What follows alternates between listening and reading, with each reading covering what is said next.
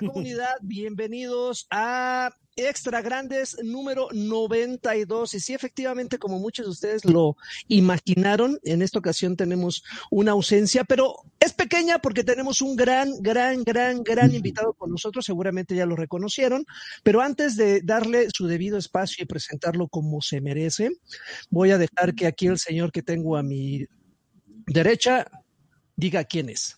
Hola, Alfredo Olvera, ¿cómo están amigos? Ay, cabrón, están, están, sí es cierto, están chuecos estas madres, pero bueno, me, me, encanta cómo te pones en modo presentador, amigo, cada vez que, que tienes que presentar, ¿verdad? Amigo, es que ya, ya, ya tengo el chip. Pero y arriba de ti, ¿quién está, mi querido, mi querido Alfred? El gordo. ya, sí, güey, que súper gratis. mi amigo, mi amigo, mi hermano, mi papá. Mi amigo, un gordo. Carvajal. Carvajal. Güey, eh, preguntó arriba de él, no arriba de ti. Ah, no, dijo arriba de ti. arriba, arriba de, arriba de ti, Alfred. Sí, Ahí está, güey. Preséntate. Arriba, Ahí está. Ah, no quieras aventar la bolita de la gordeza, amigo. Sí, mira, era tuya. No le cabe, no, le, cabe y reparte. todo tiene sentido, ya me estaba alarmando un poco. estos, estos llevados. Hola, señores, mi nombre es, señores y señoras y señoritas y whatever. Mi nombre es Adrián Carvajal. Eh, y, y whatever todos, todos me conocen como Karki, eh, desde hace ya como 30 años, creo. Más, de hecho, pero bueno, eso no importa. Eh, estamos muy contentos, estamos muy tristes y contentos. Es una sensación totalmente agredulce. Estamos muy tristes porque no tenemos al pelón, que es nuestro factor de rating aquí en este podcast, pero, pero. Trajimos al otro factor de rating. Como podrán ver, tenemos a, a alguien súper solicitado y, y, súper este, mencionado y supermentado y súper querido y todo. El señor José Manuel Saucedo. Señores, ¿cómo están? Mira, lo voy a poner a ver. Gracias. Ahí le mandé un beso y todo. Para el otro lado, güey. Míralo. Ah, sí, es cierto. Es de ese lado, sí. Yo le voy a abrazar. Buenas noches. Qué bueno que viniste, amigo. Perdón por este la la el corto aviso, pero nos da muchísimo gusto que pudiste aceptar. No, pues muchas gracias por la invitación. ¿Cómo estamos? Todo bien, amigo. Platícale a la gente, ¿tú qué haces? ¿Tú quién eres? ¿Tú qué pedo? No, no bueno, pues, ¿qué será que tengo aquí? Tengo en el mundo de los videojuegos en México prácticamente 20 años y pues ahorita en este mismo instante estoy dirigiendo la sitio de Capital Gaming al que entré literal hace poquito, y este, y en mis ratos de ocio me pongo a traducir videos de WatchMojo. A ver. ¿traduces este conteos de WatchMojo? Sí. Manches, yo soy bien fan de esas madres. Sí. Ese, ese es como, los videos de WatchMojo son como una, este, ¿cómo llamarlo? Como una, como un ventilador del mal. Sí. Vas pasando y de repente ves uno, y te le quedas viendo. Y si le metes la mano, ¡ah! Te atrapa.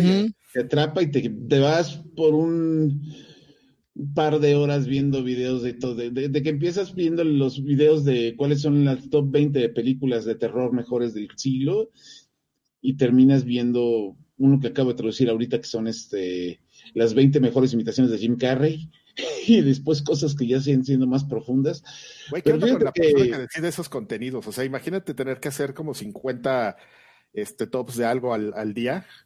No, pues mira, yo estoy en el ritmo en el que estamos llevando, te juro que he estado analizando todo tipo de películas y todo tipo de contenidos que ni yo mismo esperaba que existieran o que terminaran interesándome. De hecho, ahorita últimamente me ha pasado de que hay muchas películas que luego mencionan en los conteos que yo no sabía que existían y las termino viendo nada más por pura curiosidad.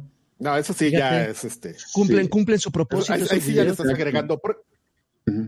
Por, qué no haces, por qué ahora tú que estás en contacto con esas personas, por qué no les propones uno donde pueda, donde pueda entrar este podcast? Así, ¿Qué, ¿Qué, categoría tendría que ser? Top, los eh, mejores podcasts de videojuegos de Latinoamérica. El, el mejor podcast de, Latino, de videojuegos de Latinoamérica que se hacen en jueves, a veces a las 8, a veces a las once y media de la noche. ¿Qué te parece esa categoría? Y que tiene un vasito donde cae cabecitas. Exactamente.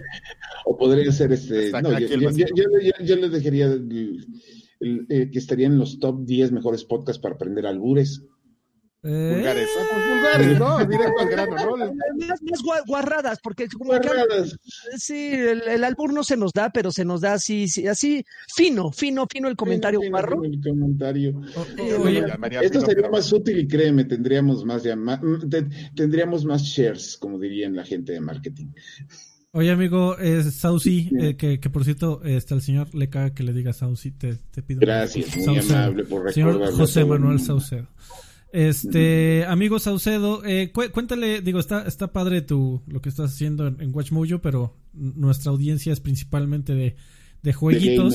este, cuéntame, eh, bueno, si quieres em, empezamos por, por los inicios, ¿verdad? Hay que empezar por el principio, valga la redundancia. Eh, pues para los que no, no, no lo sepan, eh, pues tú, eh, como dijiste, tienes algunos años, eh, muchísimos años trabajando en la industria. Eh, Yo te recuerdo mucho por tu primera etapa en, en Atomics, que fue como el, el segundo. En Atomics.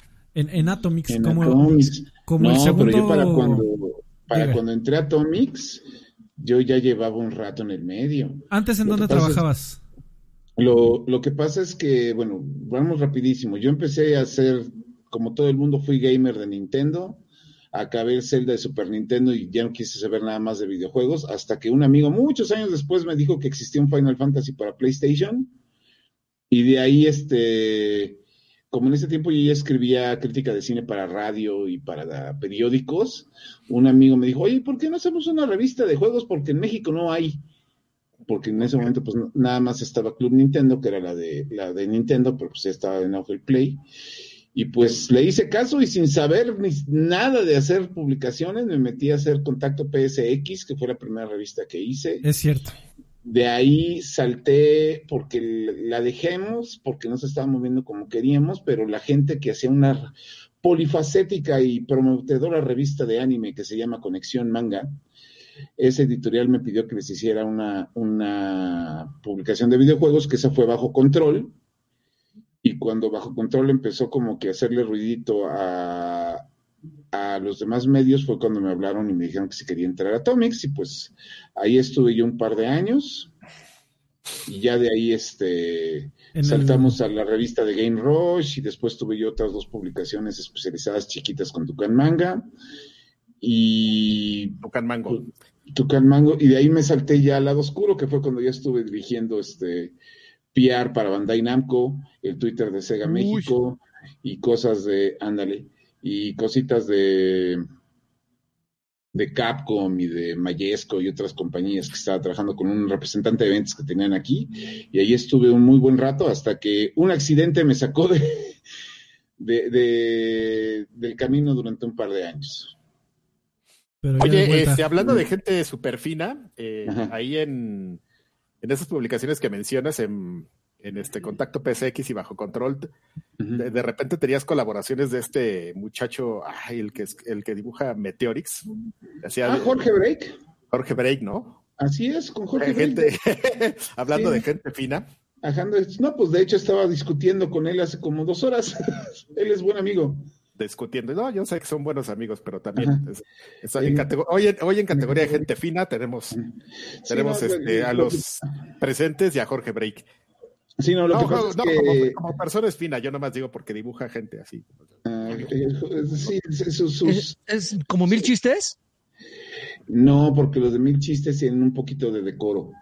No manches, chistes es decoro. Simón sí. Simonazo es decoroso para él. Ah, no, Simón Simonazo. Esa este, es la prehistoria de él. Este es el podcast de la prehistoria. Simón Simonazo y Video Risa el dibujante, no me acuerdo cómo se llama el señor, pero también lo conocí. Gracias a Conexión Manga conocí todo el bajo mundo de los dibujantes, este, coloristas e ilustradores mexicanos y a muchos de ellos me acompañaron en varios proyectos, porque incluso este, me hicieron caricaturas para Bajo Control y me hicieron caricaturas para Atomics, de hecho, también.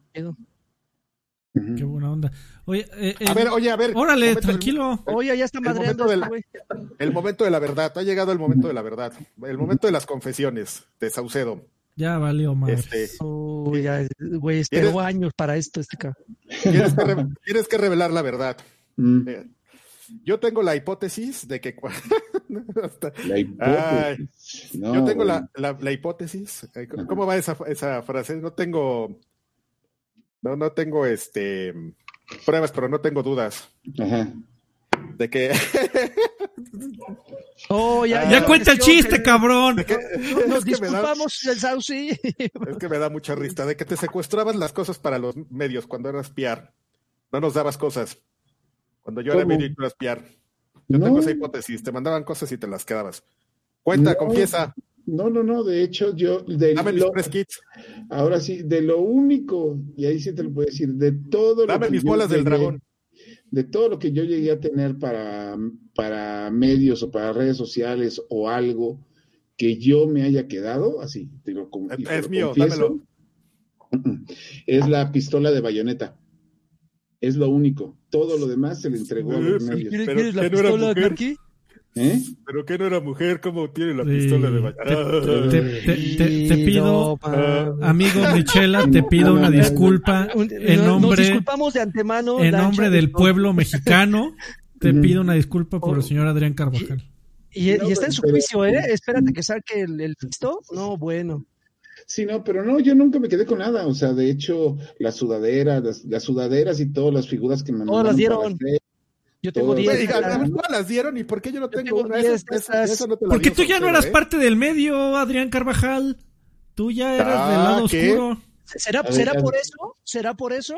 No, y además, yo, y y además, pues, todo lo que se entregaba, se entregaba a la gente que iba a los eventos. Ándele, Ándele, sentadito te ves más bonito, Rey. Todo el mundo que fue. Maldito lagarto se quedaba con todo. Así que no me reclames la.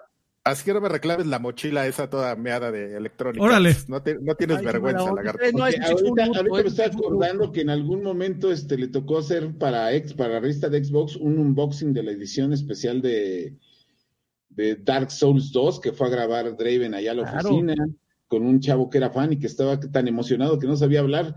No mames, ¿con quién fuiste. Joaquín? No, fui solo, creo que sí fue, no, fui en nombre de, de la revista de Xbox. Pero fue una edición que él se ganó, ¿eh? No crean que nos la Sí, dieron no, nosotros. Sí, no, de ahí Ah, de una promoción, sí es probable. Eh, es. ujú. No sí, mames, no qué, la tuvimos, qué- qué acordando. qué bonito que tuvo Y- que venir la Omnichela a platicar del Chayán, ¿eh? Muy, muy bonita conversación. El chayote, el chayote. Pero son cosas que ya no pasan, No. amigo. Así es, amigo, No, ya no existe. Por supuesto. No, ¿cómo ya, no, ya crees? no existe. Realmente. Realmente. eh, pero es que es algo bien interesante, ¿no? Ah, es que ¿Cómo- ya no existe cómo- porque no somos youtubers, amigo. Ese es el problema.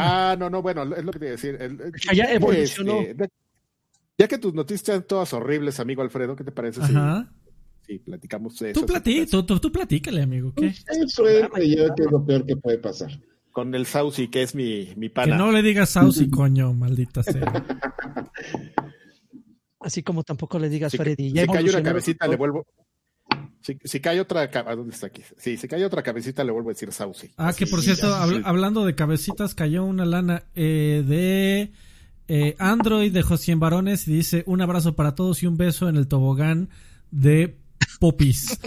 Que eh, por Hijo cierto, de- ya vi que Karki se pasó oyendo el OST de Nier por Spotify hasta el cansancio como un servidor. Gracias, Don Android.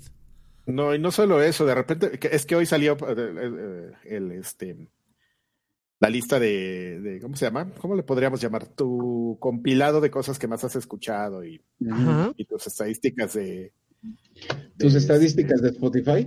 de Spotify, sí. En el, en el siguiente podcast platicamos de eso. Pero a ver, ¿qué, qué Uh, más querías perdóname, platicar? amigo. de- Bueno, pues ya siguen todos con tus noticias, ya. ¿Ya? Yo Quería hacer una plática amena aquí. No, ten la todo. plática amena, pero que no sea de, de, de videojuegos, amigo, acuérdate. Aquí puros videojuegos. Oye, No, pero pues también en, en Spotify tiene mucha música de videojuegos Oye. que vale la pena. Eso De sí. hecho, sí, bastante. No vengas a promocionar otros podcasts aquí, ¿eh? Nada. Yo no Ah. estoy promocionando más. de- antes, antes de, antes de que empieces. eh, Déjalo decir lo que quiera, hombre. No. Este, oye, muy- es que es muy interesante muy- el tema de, de. Muy qué. Muy, muy, muy, muy, muy, ¿eh? Muy, muy. Muy, muy. Eh, Lle- Llegan no, visitas o y, sea, y- ¿Saben y qué? Eh, eh, quiere destacar. Sí, ya me No hay- no hay que dejarlo Ah, hablar, a mí. No, no, vean hasta. No Está como perrito de vecina, ah, güey. La- una pierrita. la pierna. Eh, no, es que algo que me parece muy interesante de nuestro invitado, quien conocemos desde hace mucho y, y se le quiere y se le aprecia, ya saben que en este podcast se molesta al que se aprecia, es, me, me parece muy interesante como, por ejemplo, por lo menos yo, eh, no me tomo tan en serio el, tema de los videojuegos. O sea, yo es, es el tema del, en el que hemos estado trabajando durante mucho. Bueno, yo he trabajado mucho tiempo este, en revistas, es algo de lo que creo que más o menos sé un tanto, pero.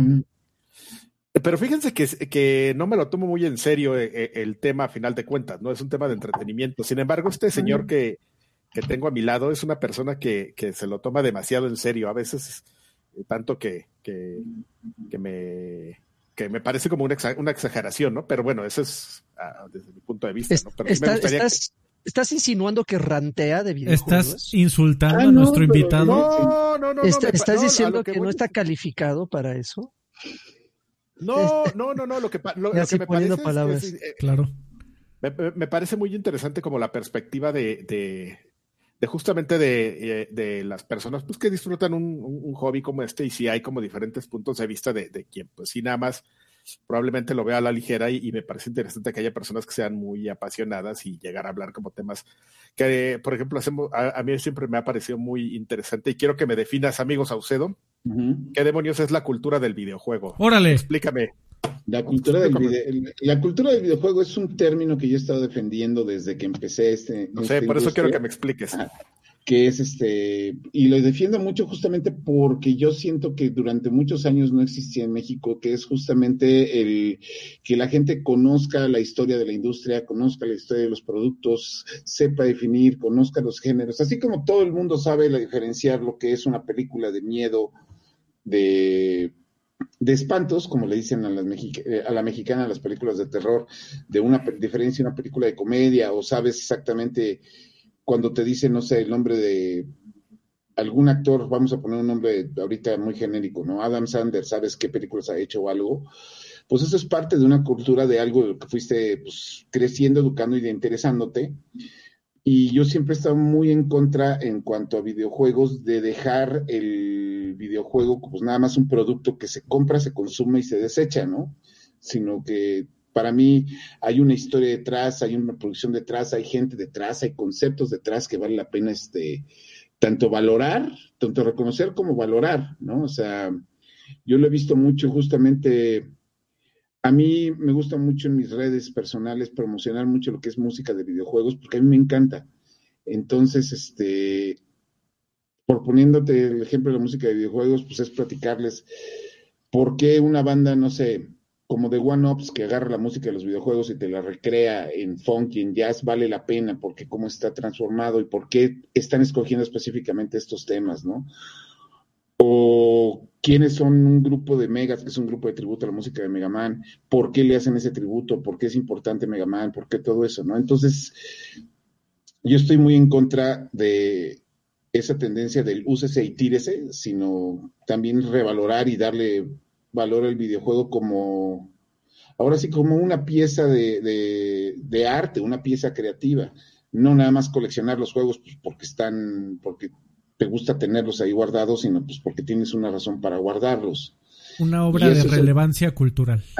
No, tanto, fíjate, tanto cultural como de comunidad e incluso personal, ¿no? Porque obviamente pues todos tenemos un juego ahí que pues nada más nosotros hemos jugado, nosotros hemos valorado y le tenemos un cariño y por eso lo guardamos y cuando tenemos la oportunidad de platicarlo o de comentarlo, de compartirlo, lo hacemos. Entonces eso es para mí parte de la cultura y la idea principal es en contra de, de nuevo lo, lo, lo, digo otra vez, de esa actitud de pues ya lo jugaste y lo acabaste, lo terminaste, o nada más lo tienes ahí como pasatiempo o niñera en lo que haces otra cosa, ¿no?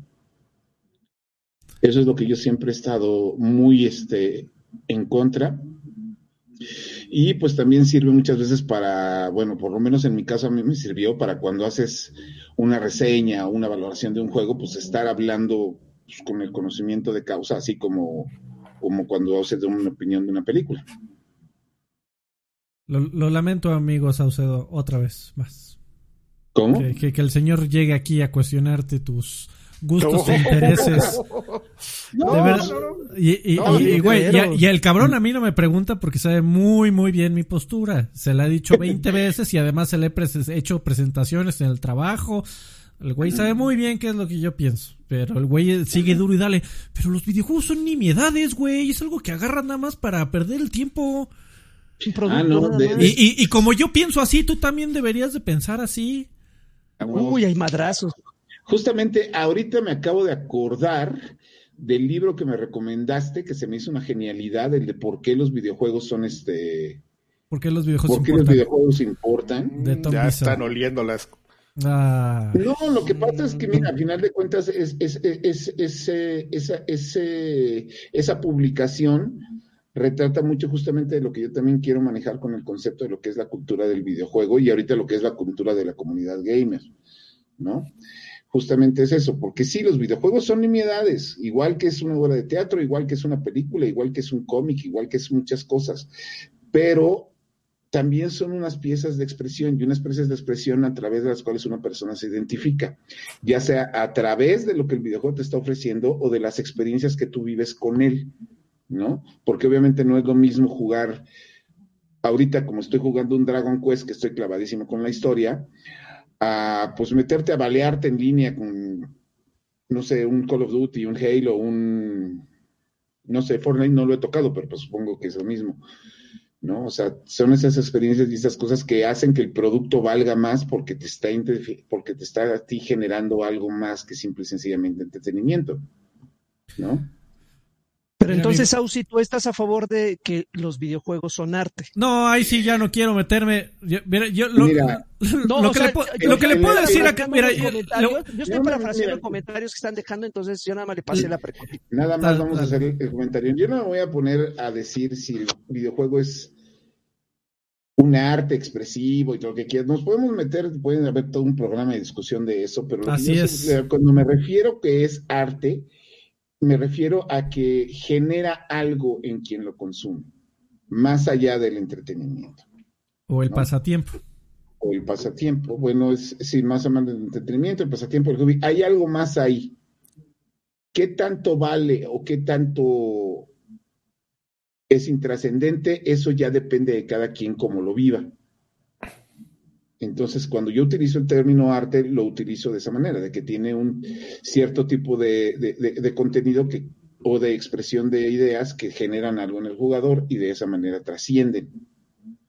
Y por, eso merecen, y por eso merecen una valoración más alta que pues simplemente el cómprese, úsese y tírese, ¿no? Ya ves, Alfredo, mira, este señor sí me lo supo vender, no como tú. Mira, la, este, próxima vez, la, próxima vez, la próxima vez que te preguntes si son nimiedades, quiero que voltees a ver a tus hijos y te preguntes lo siguiente: ¿Tú crees que serían exactamente tal cual son ahora si no hubiera existido Minecraft o Fortnite? ¿Tú crees que no? a, ti, tú, eres el que tiene este, hijos aquí.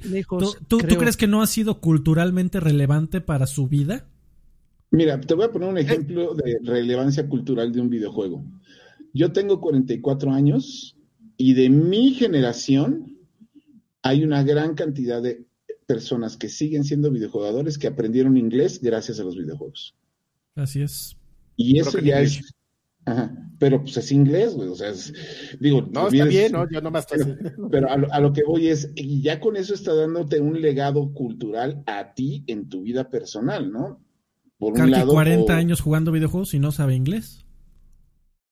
No sabe ni español. y así lo meten a juntas al güey. Órale. así ya. Y así lo mandaban a Steve Davis. Exactamente. Y want to print EGM in Mexico. Print, very, print. Very successful. Push the button. I am uh, Adrian. Give me money. I, I, will do, I will do it. Esa es la universal. Ah, bueno, este. Bueno, pues no, ya empezamos. No, no, eh, digo, a mí, ¿sabes que Esto es interesante, amigo. A mí me parece. Dale, dale, tú dale. No, nada más ya para terminar, porque digo, a mí la verdad es que lo que me parece, no, no, no, porque quizás soy idiota o lo que sea, ¿no? Tú, usted, Ustedes, este, Nada más. ustedes decidan, ¿no? Pero lo que sí te voy a decir, amigo, es que los argumentos del, señor son mejores que los tuyos para. Ay, maldita sea, dije exactamente lo mismo en la junta que te di de una hora y media, güey, pero bueno, haz lo no, que quieras. No, no dijiste lo mismo. el señor fue muy concreto, acaba de ser muy concreto. y, a, pesar de que sigo pensando lo mismo, creo que él me, hizo ya un poquito reflexionar y decir, bueno, eso, eso verdaderamente es muy cierto, ¿no? O sea, si ya te deja algo y, y lo reflexionas, Pues sí, sí, puede ser, ¿no? Evidentemente hay juegos que están planeados para absolutamente no dejarte nada más que momentos de diversión, como Flappy Bird, y quizás haya obras un poquito más complejas y pensadas en otro aspecto, ¿no? Pero, pero, ajá, pero vamos como más al tema de, de, de lo que yo siempre me, me, peleo con ustedes es que pues siguen siendo un juego, ¿no? Es como las películas, tú tienes unas técnicas y el juego necesita este, de otras para para cumplir con su cometido, ¿no? Yo ya te lo dije 20 veces, cabrón. O sea, el güey que hizo Flappy Bird no lo hizo con la intención de tocar a nadie. Lo hizo con la intención de hacer al... Hay, hay videojuegos que sí no tienen la intención de moverte a tus entrañas. Hay otros que sí. Si lo logran o no, eso ya es tu juicio. De, y, y, puedes dar tu juicio de lo lograron o no, y estás en todo tu derecho. Pero de que lo intentan, ese es el, el, el, el, objetivo del arte. Intentar que sientas algo, que te comuniquen algo, la, el sentimiento, la intención del autor. Ya si lo logran o no, tú eres libre de decir, no, yo no siento, yo, yo veo esta, este Monet y no, y no, siento nada, no veo nada ahí. una de las cosas que voy a esto también no necesariamente significa el sentir algo gracias eh, por el videojuego, sino el debido a que el medio, pues al final del día es interactivo, este, también lo que logre hacer contigo el videojuego, ¿no? Un ejemplo muy claro de esto, porque también me estoy acordando juntamente de eso ahorita. En algún momento después de que salió el Halo 3, yo de las pocas veces que he jugado con la gente de medios en México fue cuando hizo este el señor Jaime Limón un multiplayer con toda la gente y me acuerdo perfectamente que, que, que Draven me decía que era fácil reconocerme a mí porque era el güey que le iba disparando al sol. Ah. no, porque realmente yo soy muy malo jugando, soy muy malo jugando los juegos de primera persona. Pero pues la experiencia que viví ahí, pues no se me olvida. Claro. Y la, y la tradición y la, y la trascendencia que tuvo por lo menos Halo 3 para mí con mi experiencia de vida, pues no es necesariamente el juego, porque del juego lo único que me acuerdo es que no sabía manejar los metados carritos de una vez con todo el equipo encima de uno de los carritos, nos caímos de un puente y nos maté a los cuatro. Y justamente el comentario de Draven de que, pues, güey, le estás disparando al sol. Así, o sea, y ese es un tipo de experiencia que a mí me entregó el juego, que pues a mí me dio, que por lo cual me hizo valorarlo. Y ya no nada más valorar el juego, sino también las personas con las que jugué, que también es uno de los valores que quizá, o de la importancia que tienen incluso los juegos que ahorita todo el mundo quiere u odia, como podrían ser Fortnite, Free Fire, este, el RPG este chino que se robó todo lo de, Breath of the Wild, que no me acuerdo cómo se llama. ¿Y era Automata? No. Genshin no. El, el, Genshin. Este. Entonces, pues también da esos puntos, o sea, no nada más es que te mueva a ti, no sé, la historia conmovedora o, o polémica de un Nier, de un este jue o de o, la manera en como juegos tipo de From Software tipo Demon Soul o Bloodborne te hacen sufrir tanto que te obligan a ti a mejorarte para salir adelante porque eso también te está dejando algo a ti ¿no? O sea, no tiene que ser la, la, integración y cómo te afecta, o sea, y eso puede ser desde el mentado Flappy Bird, porque el Flappy Bird sí se hizo con la, toda la intención de que generara dinero y punto, pero la mm. gente cuando empieza a ver ese reto, ese, es, esas trampas como un reto, entonces ya ese juego empieza a tener un cierto tipo de trascendencia, ¿no? Mucha o poca, eso ya es otra bronca, pero eso ya depende principalmente de quién lo juega y cómo lo juega, ¿no? Está bueno, me gustan sus argumentos, amigos. Menos el, tuyo, sí, el, de Alfredo no. Este. pero eso es importante. Pinche mamón. Quería, quería platicarlo porque eso es como algo que siempre, siempre comentamos aquí. Y este. Y a, pesar de todo, me da mucho gusto que, este, pues que haya gente que se, que se fije en esas cosas, ¿no? Digo, ya quedamos, ya, ya les creo que ya les quedó claro que yo no, pero siempre, a final de cuentas, es un gran mundo, es un mundo diverso y este, y es interesante que, que, que haya como este tipo de observación de, de estas disciplinas, ¿no? En este caso la disciplina del videojuego o del entretenimiento digital o como lo quieras llamar. Así Qué bonito que haya un representante de este tema. Y aquí es un buen representante, porque tenemos otro, pero... Cuando comenzamos a cantar, qué pequeño el mundo es. bueno, ya vámonos a ya vete con tus noticias, amigo. noticias del mundo. Dale. Noticias del mundo. Con Alfredo Olvera. Adrián Carvajal. Que me pela la mano. Eso, muy bien, amigo. Eh, Square Enix eh, anunció que eh, va a implementar una nueva política en su empresa, que es de las primeras, aunque por supuesto que hay muchas eh, empresas indies que ya lo hacían, digamos que es la primera grande, que va a poner la política de que los empleados, si así lo desean y si sus responsabilidades lo permiten, ya pueden trabajar y podrán trabajar en el futuro permanentemente desde casa. Eh, de acuerdo con ellos, obviamente es por el tema de, la pandemia. Sin embargo, también mencionan que se han dado cuenta en los últimos meses que pues ha mejorado el balance, lo llaman ellos, entre vida y trabajo de sus empleados. Eh, ¿Sabes? Dale. Eh, está muy buena esa noticia y debería la gente voltear a ver un poco más este, a alguien que está muy adelantado a ese concepto que es Moon Studios. otro, otro aspecto que, tienes que considerar es que no solamente te, estás limitando como al talento que hay en tu zona, ¿no? Sino a, te abres a talento del todo mundo como, como funciona en Moon Studios, que el artista es gráficos chino, que el programador es sueco, estoy diciendo nacionalizadas a los güey, pero, o sea, es gente muy dispersa. De, me acuerdo del product manager cuando lo entrevistamos que justamente decía que él tenía un pedo porque justamente, pues, todo, él, pues, resulta que toda la gente, siempre había alguien en su día trabajando, entonces era un pedo porque te quedas dormía, ¿no? Pero, pero, o sea, sí se puede, o sea, es, eh, Ah, hay, hay, compañías que tienen retos más grandes que otras, ¿no? Moon Studios, pues hacía un juego, la gente no esperaba nada de ellos y, este, y, no tenían tanto esa presión. Yo, por ejemplo, les puedo contar rápidamente de. hay que explicar aquí que Moon, Studios es Ori. Ah, perdón, sí es cierto, no lo dije. Moon Studios para, para que sepan, para que haya un contexto y digan que, bueno, pues Ori tienes razón, amigo. Ori surgió de, de, una, de un equipo desarrollador que incluso eh, podría apostar que incluso miembros no se conocen en persona. Este, mm, gracias por salvarme, gracias por lanzarme el salvavidas digital, amigo Lagarto. Y este, pero no es el, el, sabes que el mismo reto no es este es, es complicado porque algo que por ejemplo me está pasando ah, actualmente digo ya lo platicaremos más a fondo en, en qué estás jugando hay compañías como Bungie que no se ve que se vayan a adaptar tan pronto a eso. O sea, si, si tú te das cuenta que Destiny lo hacen cerca de 300 cabrones, entonces eh, es una bronca. Y eso te das cuenta cuando sale el juego.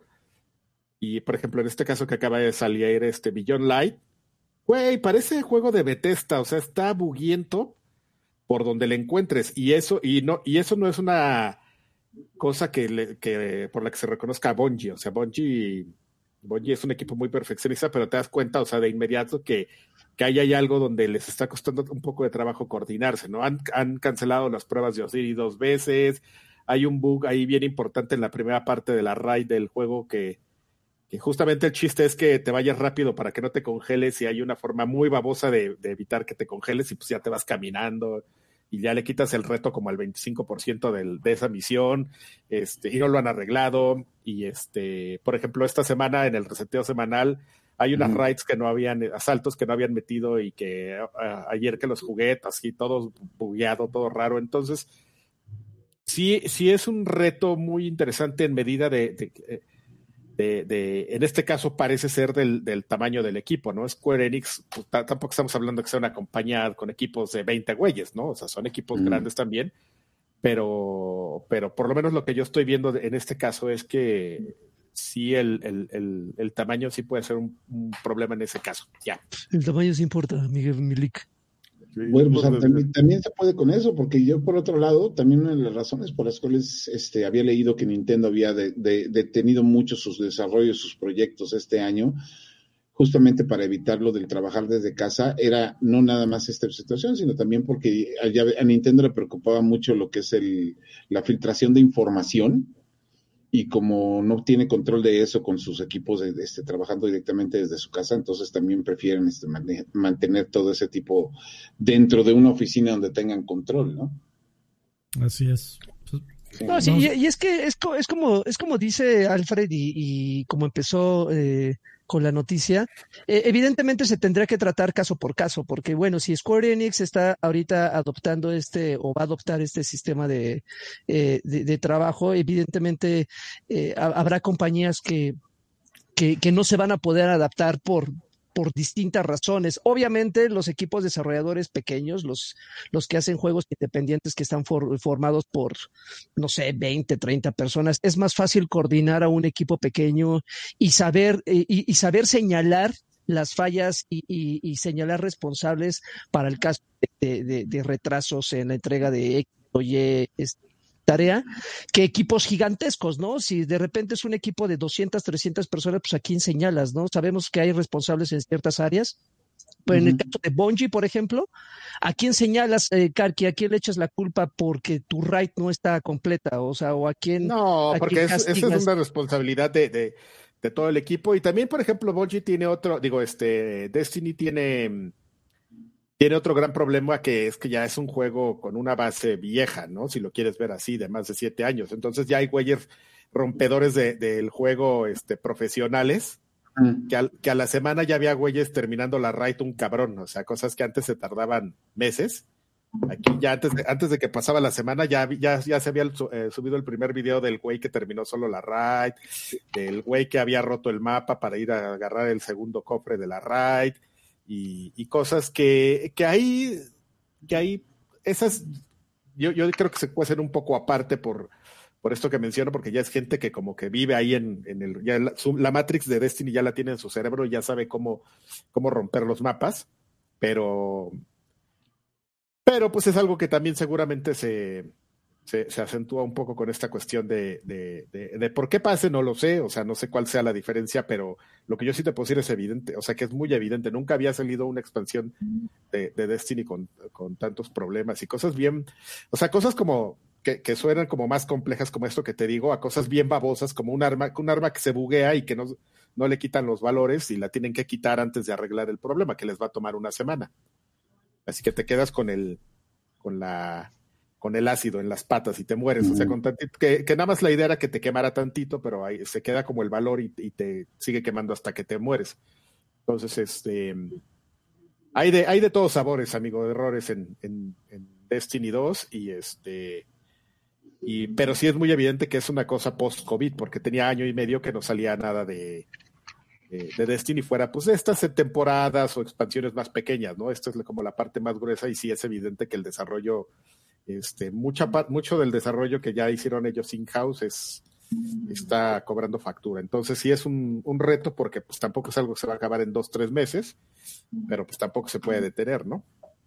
Amigo, pues justamente hablando de Destiny, eh, un juego que también eh, al principio generó mucho ruido, después se murió. Eh, hablando y también de Square Enix, justamente este anuncio de eh, que ya permitían a sus trabajadores eh, poder trabajar desde sus casas eh, fue gracias a que hace unos días tuvieron una llamada de inversionistas en donde reportaron ganancias y pérdidas. En este caso reportaron una pérdida de aproximadamente 67 millones de dólares en comparación con, con, el año pasado. y se lo atribuyen principalmente a el mal desempeño que ha tenido en ventas Marvel's Avengers. Eh, Pero ¿cómo? Si a Lagarto sí le gustó. Fue en, declaración de Yosuke Matsuda, el presidente de Square Enix.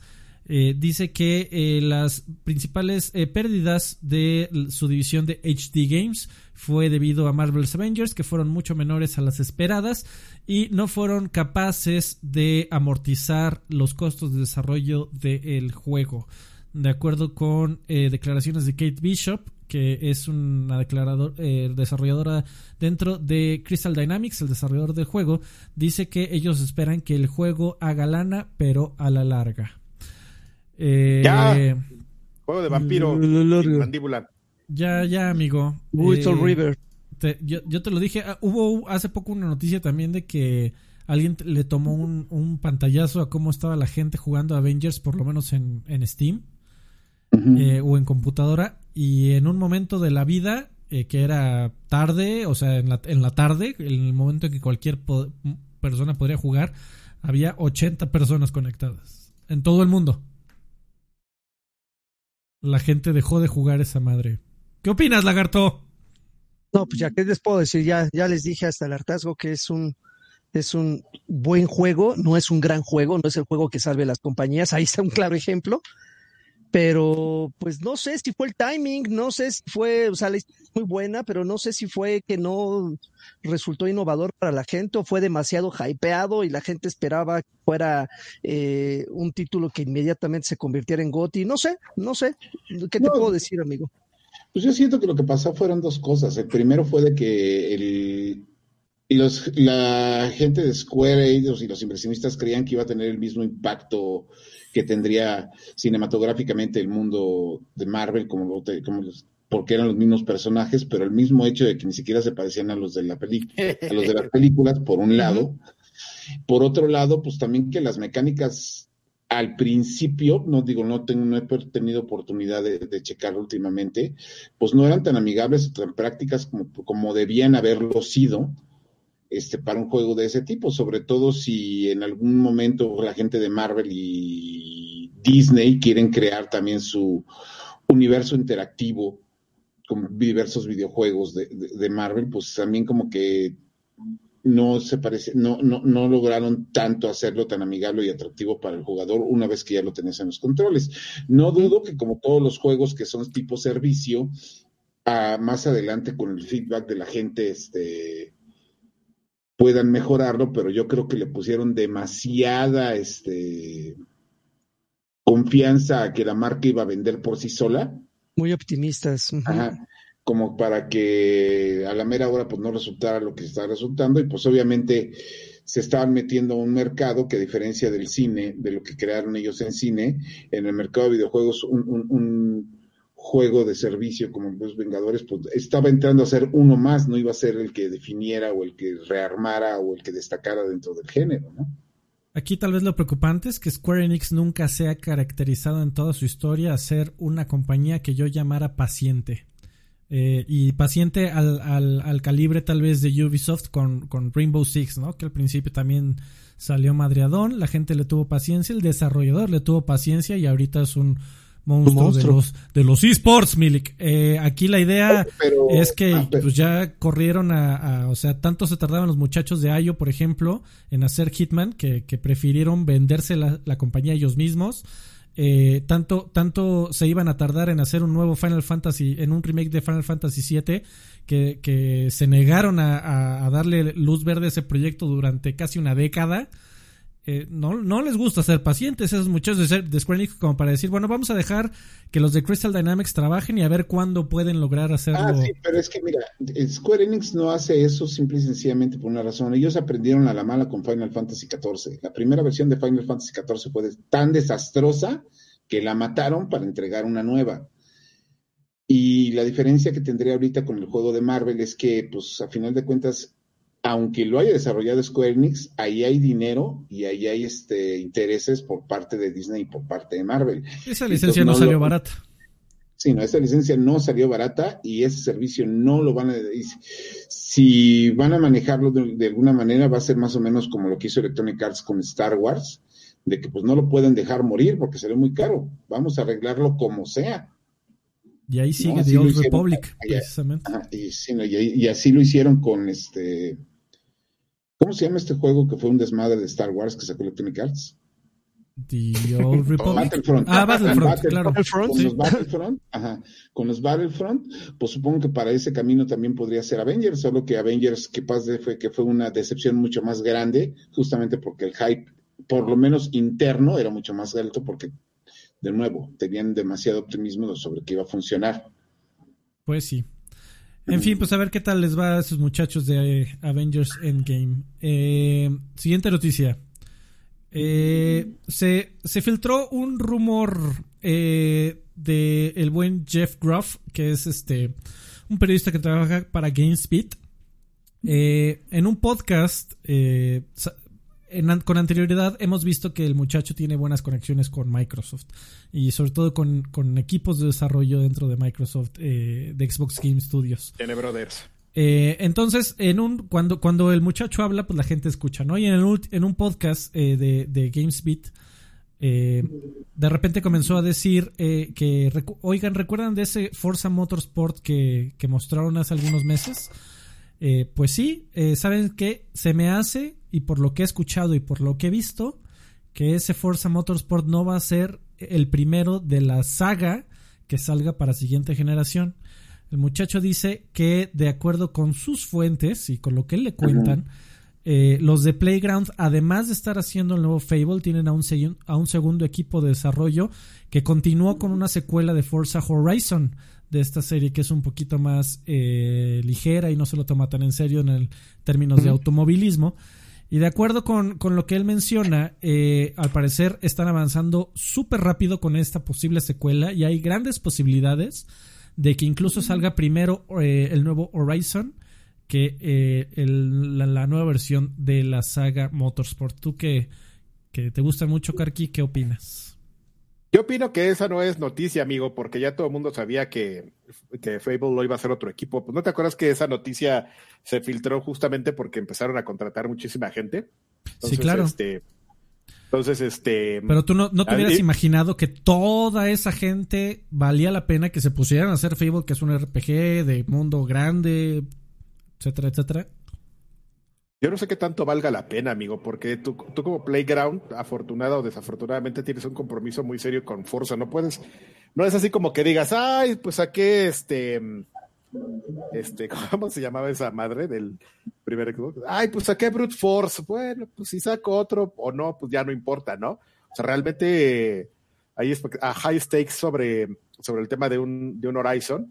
Y este y no lo puedes descuidar tanto. Y se contrató muchísima gente, o sea, me acuerdo, recuerda, o sea, esa fue noticia que, que se contrató y toda la gente decía, ay, qué misterioso, ¿no? Cuando en la vacante decía, no, pues lo, queremos contratar gente para un juego de, de, fábula, ustedes no van a saber, es fabuloso y fantástico. O sea, tenía como muchas, estaba bien babosa la, la la redacción del anuncio así de, bueno, no babosa, sino de que daban como muchas pistas de lo que querían del juego y todo el mundo decía, ah, pues es un juego como, del mundo fantástico, ¿no? Y qué IP tiene Microsoft, pues, pues Fable. Pero este olvídate de Fable, amigo. ¿Tú qué opinas de que llegue un Horizon nuevo antes que un Motorsport? Ah, ese es otro gran punto, amigo, porque entonces, ¿qué está haciendo este Turn 10? Deben estar haciendo a lo, la cosa más grandiosa del mundo, porque ya cuántos años han pasado desde que salió el otro Amigo, eh, si, mal, eh, no, tampoco, el 7, amigo. Eh, no, el 7, por eso dije. O sea, desde que salió el 7, ¿cuántos años? Ah, ¿cuántos años? Como tres. No, no mames. El 7, si mal no recuerdo, salió al principio de la generación pasada. Salió en el primer año. En el primer año del Xbox One, si la memoria no me falla. un buen que no salió un Motorsport. Vamos a buscar el dato para, para no estarme informando. Dale, mientras leemos el comentario de Josué Terán que dejó dos pesitos o dólares, no sé qué sean, pero son bien bienvenidos. Saludos a mis viejos payasos favoritos, saludos don José Terán, muchísimas gracias por tu apoyo. Ya casi, sí, siete años, amigo. Sí, amigo. siete años, no, no, no, espérame, tres años. Ah, el 3 de octubre del 2017. Ah, no, entonces no fue al principio, fue como a la mitad. Lo que pasa es que usualmente no se tardaban tanto en, sacar los, los motorsports. Andaban como Call of Duty, ¿no? Año con año, año tras año. Tú, un, un año Horizon, un año Motorsport. Yo, me yo me estoy enterando ahorita que Forza Horizon y Forza Motorsport son dos cosas distintas. Oh, Ay, tampoco te vengas a hacer aquí el interesante, ¿eh? Está bien, está bien, está bien. Pues a ver qué, a ver qué pasa con esos muchachos. Espero que no haya, eh, espero que sea como dice Karki, que es porque están haciendo algo fan, fantabuloso y que no pues tiene que ser, o sea, es que esos dos equipos no son es muy interesante. Esos dos son dos equipos babosos, son dos equipos de élite. Ay, amigos, cuando abrieron 343 se supone que no era un estudio baboso. Pues, pero de 343 llevamos dos juegos, ¿no? Y ninguno ha sido como que tú que te pones muy, muy pesado. Pero qué juegos, pues, güey. O sea, una cosa es que te echen a perder una lasaña y una cosa es que te echen a perder una marucha, ¿no? Punto parcial. A ver, güey, ¿cuál es, ¿cuál es tu marucha? ¿El Forza? No. No, no, no, hablando, hablando de, de, Halo. De, Halo, sí, hablando de, de 343. No, no, no, deja, o sea, hice una analogía con, con, con, con 343. O sea, eh, ah, bueno, sí, sí, sí, está, pero... está, está, madreando Halo y es por eso que tiene más peso el, su, sus errores, pero si hubiera el madreado otro juego, eh. No mames, y cuando, y el, o sea, mi punto es cuando abrieron 343, güey, cuando veías todo el talento que tenían, decías, güey, esos güeyes van a hacer algo increíble. Uh -huh. Pues Y, sí, pues, pero no. nunca lo ha, no, según tú nunca lo han hecho, eso es un tema cuestionable, pero vamos a mantenernos en tu línea argumental. En, Nunca en mi lo han línea, hecho. soy la única persona que piensa así, órale, Órale, ¿qué fue ese Duken? el, el Hadouken gratuito. Está bueno. Este, no, no, no, pero, pero, pero ni, ni este Playground ni, ni Turn 10 están en esa liga, amigo. O sea, tú ya de esos Estoy de acuerdo. high stakes. Eh, y, y lo han demostrado, estoy de acuerdo. Uno es, es, eh, sobre todo Turn 10 es de mis desarrolladores favoritos de, de- de la vida en la actualidad. De verdad creo que hay gente impresionantemente talentosa, empezando por la cabeza del estudio Dan Greenawald. Es un tipo que yo admiro muchísimo y ha hecho un trabajo formidable con esa saga. Oye, pero que- su especialidad son los de conducción o han hecho otros, o se han metido en otros géneros. Turn 10 solo ha hecho juegos de conducción. ¿Por, por qué no vas? Digo, sería el colmo que no fueras bueno si nada más haces ese género. Es como decirle a DICE.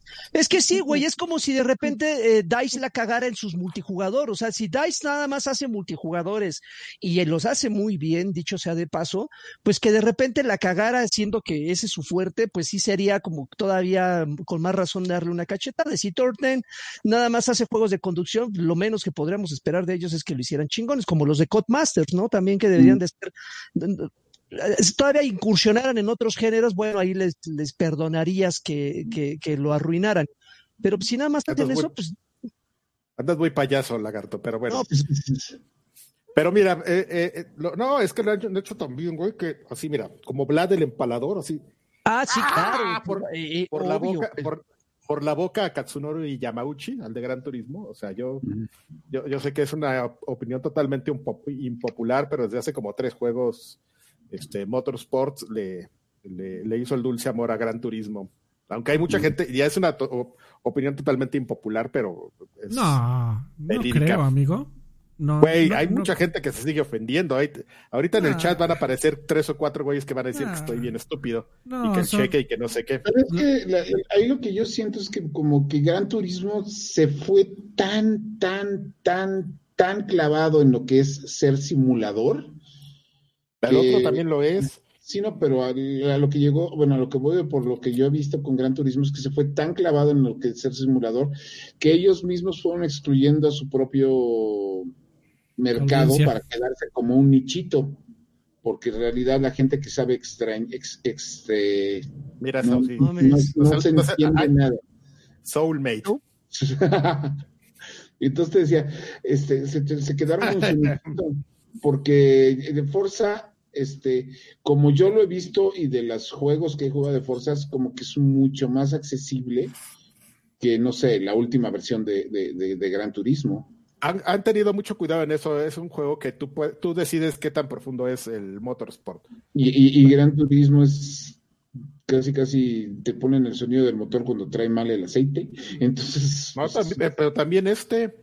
Sí, o sea, también están locos los güeyes de, de, de Turn 10 de ir a grabar motores y, marcas de aceite, porque el aceite suena distinto el de, el de Exxon al de móvil cuando caen, así, co- cosas de ese estilo. También lo hacen ellos. Sí, pero haz de Yo- cuenta, yo- al final del día yo siento que los Forza se ganaron en popularidad justamente por su accesibilidad, ¿no?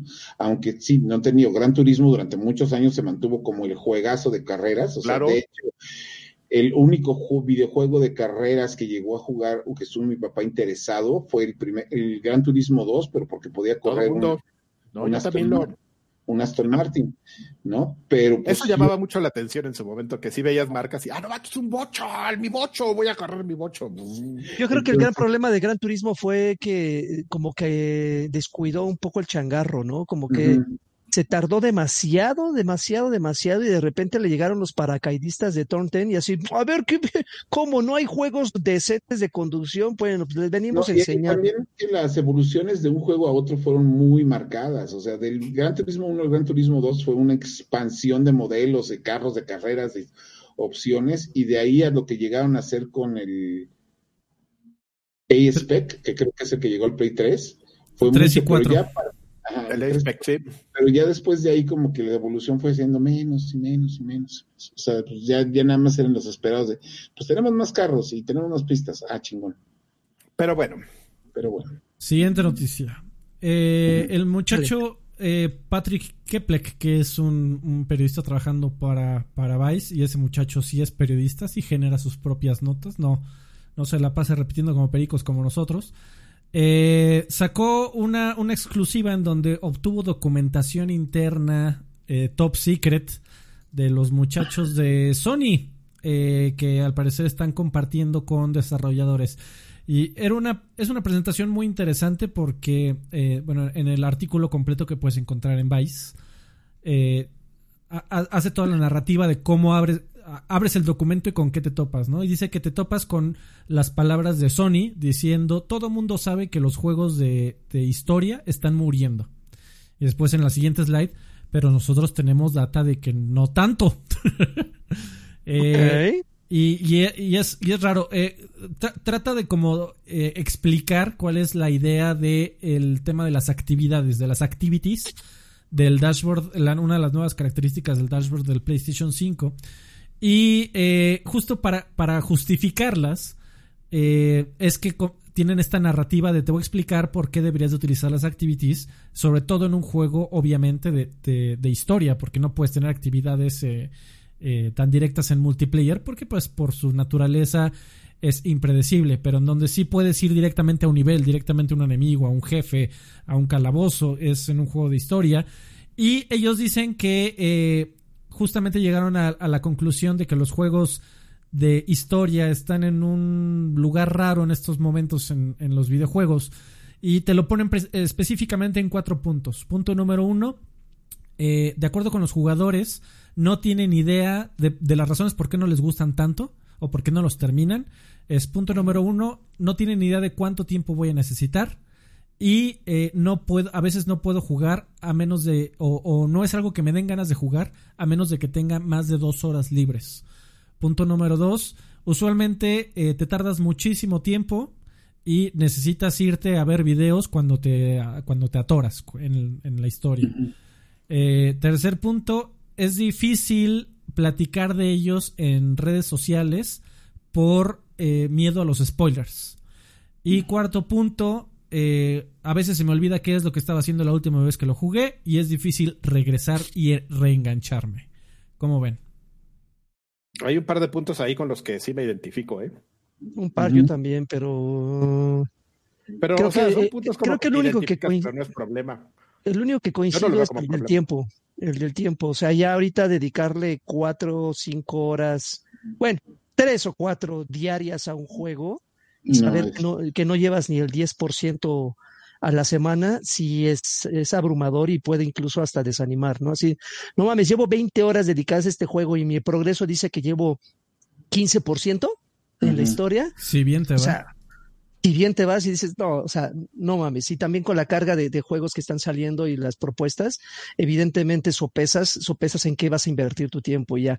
Eso de que regresas y se te va la onda ya no sabes cómo se juega o vas a ver videos, eso ya depende de cada quien, ¿no? Habrá gente que se, que se desespere mucho y busque videos porque no quiere perder tres horas en buscar la solución a algo, eso es perfectamente válido, pero es como caso por caso. Pero yo creo que el, el común denominador es el tiempo. Yo creo que aquí de los que estamos presentes no tenemos cinco, diez, cinco horas al día, no tenemos para jugar. No, y además, para lo que a mí me llama la atención es la ironía de que pues la gente pide juegos largos, con contenido y con lo que quieres, y a la mera hora no tienen el tiempo o el interés para jugarlos, justamente, ¿no? Sí, lo, lo que ellos quieren es el valor en papel, ¿no? Así de decir, mira, este juego me va a durar 80 horas, le dedican Pero, 10, ejemplo, ah, ya otra cosa.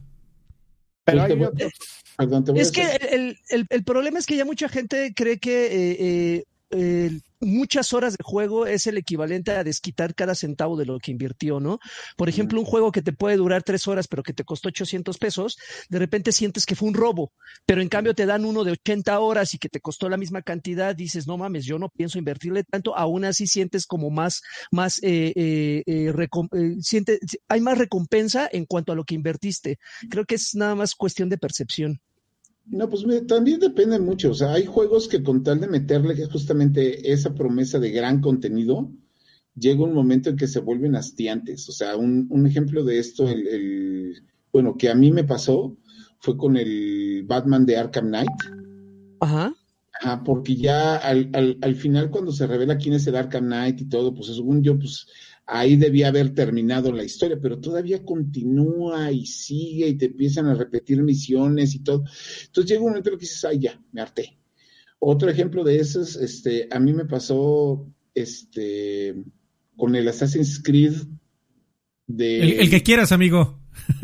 No, no, no, es, que es, que han sido específicamente los últimos dos, o sea, llega un momento en el que hay tanto que hacer sin un hilo conductor real, este, y con misiones que se repiten aunque parezca que no, y conceptos que se rehusan aunque parezca que, que llega un momento en que dices, ay, ya, o sea, no sé para qué estoy haciendo todo esto si realmente no va a tener un peso real en lo que estoy haciendo. Y uno de los puntos que yo defiendo mucho de los One Player Games es que lo que estás jugando no lo estés jugando por el simple hecho de jugarlo, sino porque tenga una objetivo, un logro o un interés o algo así, que es, a veces siento que es lo que logran algunos títulos que no son tan extensos como un Bloodborne, como en cosas de From Software, y a diferencia, no sé, de, muchos títulos que ha sacado Ubisoft, que pues son, son buenos juegos, pero traen tanta paja que que, demeritan muchas veces todo eso de que tenemos el contenido para que tengas. Pero, pero a ver, a ver la pandemia. Saucedo, ahí, retomando un poco el ejemplo que acabas de dar, entonces, ¿cómo es, cómo, ¿cómo es que lo logran juegos como Final Fantasy o Kingdom Hearts, que igual tienen también una gran duración, que tienen mucha paja, pero aún así enganchan a la gente? ¿Qué tiene ahí? Ah, ¿Cuál es, cuál es el feeling? Te lo puedo poner, te lo puedo poner justamente en ejemplo con las, con el primer el primer y el tercer juego de Kingdom Hearts. El primer juego de Kingdom Hearts, sobre su historia, hubo una progresión de personaje en cuanto a habilidades, actividades, este, en cuanto, a actividades, habilidades y desarrollo este, narrativo del personaje que estaban de acuerdo a cómo se iban presentando el juego, ¿no? Un ejemplo muy sencillo, empiezas en una islita, nada más puedes golpear con tu espadita, pero la narrativa cuando te lleva a los últimos niveles donde ya tienes que estar con Peter Pan, es justo cuando aprendes a volar, que es la última habilidad del juego. Entonces hay una progresión y una narrativa constante que te, que te mantiene involucrado y la paja se queda a un lado, porque la paja se queda como objetivos, este, como en todos los demás videojuegos, se quedan como objetivos este, opcionales que no este, se sobreponen en cantidad o en interés a la narrativa principal, a diferencia de la narrativa del tercer juego, que simple y sencillamente es ve y recorre los mundos y haz las cosas y recupera todas las, todas las habilidades que ya traías, pero estas habilidades y estas narrativas ni siquiera están involucradas con la historia principal, son como que anexos o este cuentos que te ponen como excusa para seguir contando una historia que pues ya no tiene ni siquiera sentido o interés, ¿no? O sea, como que ahí ya se volvió más paja el contenido central que los que, y al tal grado que los contenidos opcionales ni siquiera son interesantes, ¿no? Un ejemplo. ¿Para qué existió eso? ¿Mande? Y pero entonces, ¿para qué existió Kingdom Hearts 3? Para vender, o sea, porque te den No, no, no, es que lo que querían hacer era aprovechar mucho todo el hype. Es como todo, es como las películas y es como todas las secuelas que llegan tarde. Ya no tienen el interés ni la progresión ni el mismo impacto de visión que tuvieron cuando se generaron. Por, una, por, eso el Kingdom Hearts 2 es tan bueno a comparación del primero, porque justamente fue, te vamos a dar más de lo mismo, pero justificado. El tercer punto de Kingdom Hearts, que es de la del Kingdom Hearts 3, el punto más grande que tenía era la vieja esta cantando la de Let It Go a medio, a medio escenario, que incluso hasta los mismos personajes dicen, ¿por qué estoy viéndola cantar? ¿Por qué estoy perdiendo mi tiempo aquí? En cambio, la narrativa en los otros dos era mucho más interesante, ¿no? Ese igual también fue el problema de Final Fantasy XV. Final Fantasy XV eran misiones, transmisiones, transmisiones, transmisiones, y ahí de tarde o temprano se acordaban de que tenían que narrarte una historia, pero pues no tenía ese contenido que es característico de otros juegos, como ocurrió incluso con uno de los títulos que son este más odiados dentro de esa saga, como es el Final Fantasy XIII, que es lineal como él solo, pero tenía una historia constante que te estaban contando. Le faltaban muchas cosas, pero por lo menos ahí una historia y personajes. En Final Fantasy XV, pues los Chocobros, pues estaban ahí nomás para ponerse a cazar monos. Chocobros. Ajá, es que así les dicen a los cuatro monos de, de, de Final 15, los Chocobros. Ok. Pues no, cualquier, juego, cualquier juego que en su nombre diga Karki, que diga Kingdom Hearts eh, 2. Ultra Crystal Mega Remix. Ah, no, estos son remixes eh, de eso, los remixes eso, de los... eso existe porque tiene que vender. Sí, no, y además la excusa de que vamos a meterle más contenido y vamos a meterle más contenido. Ay, por favor, ya, ya, ya es este ya, ya, ya, es todo innecesario. De por sí hay tanto material innecesario en esa franquicia, pero bueno, yo estoy centrándome en los tres main games de, la serie. ¿No?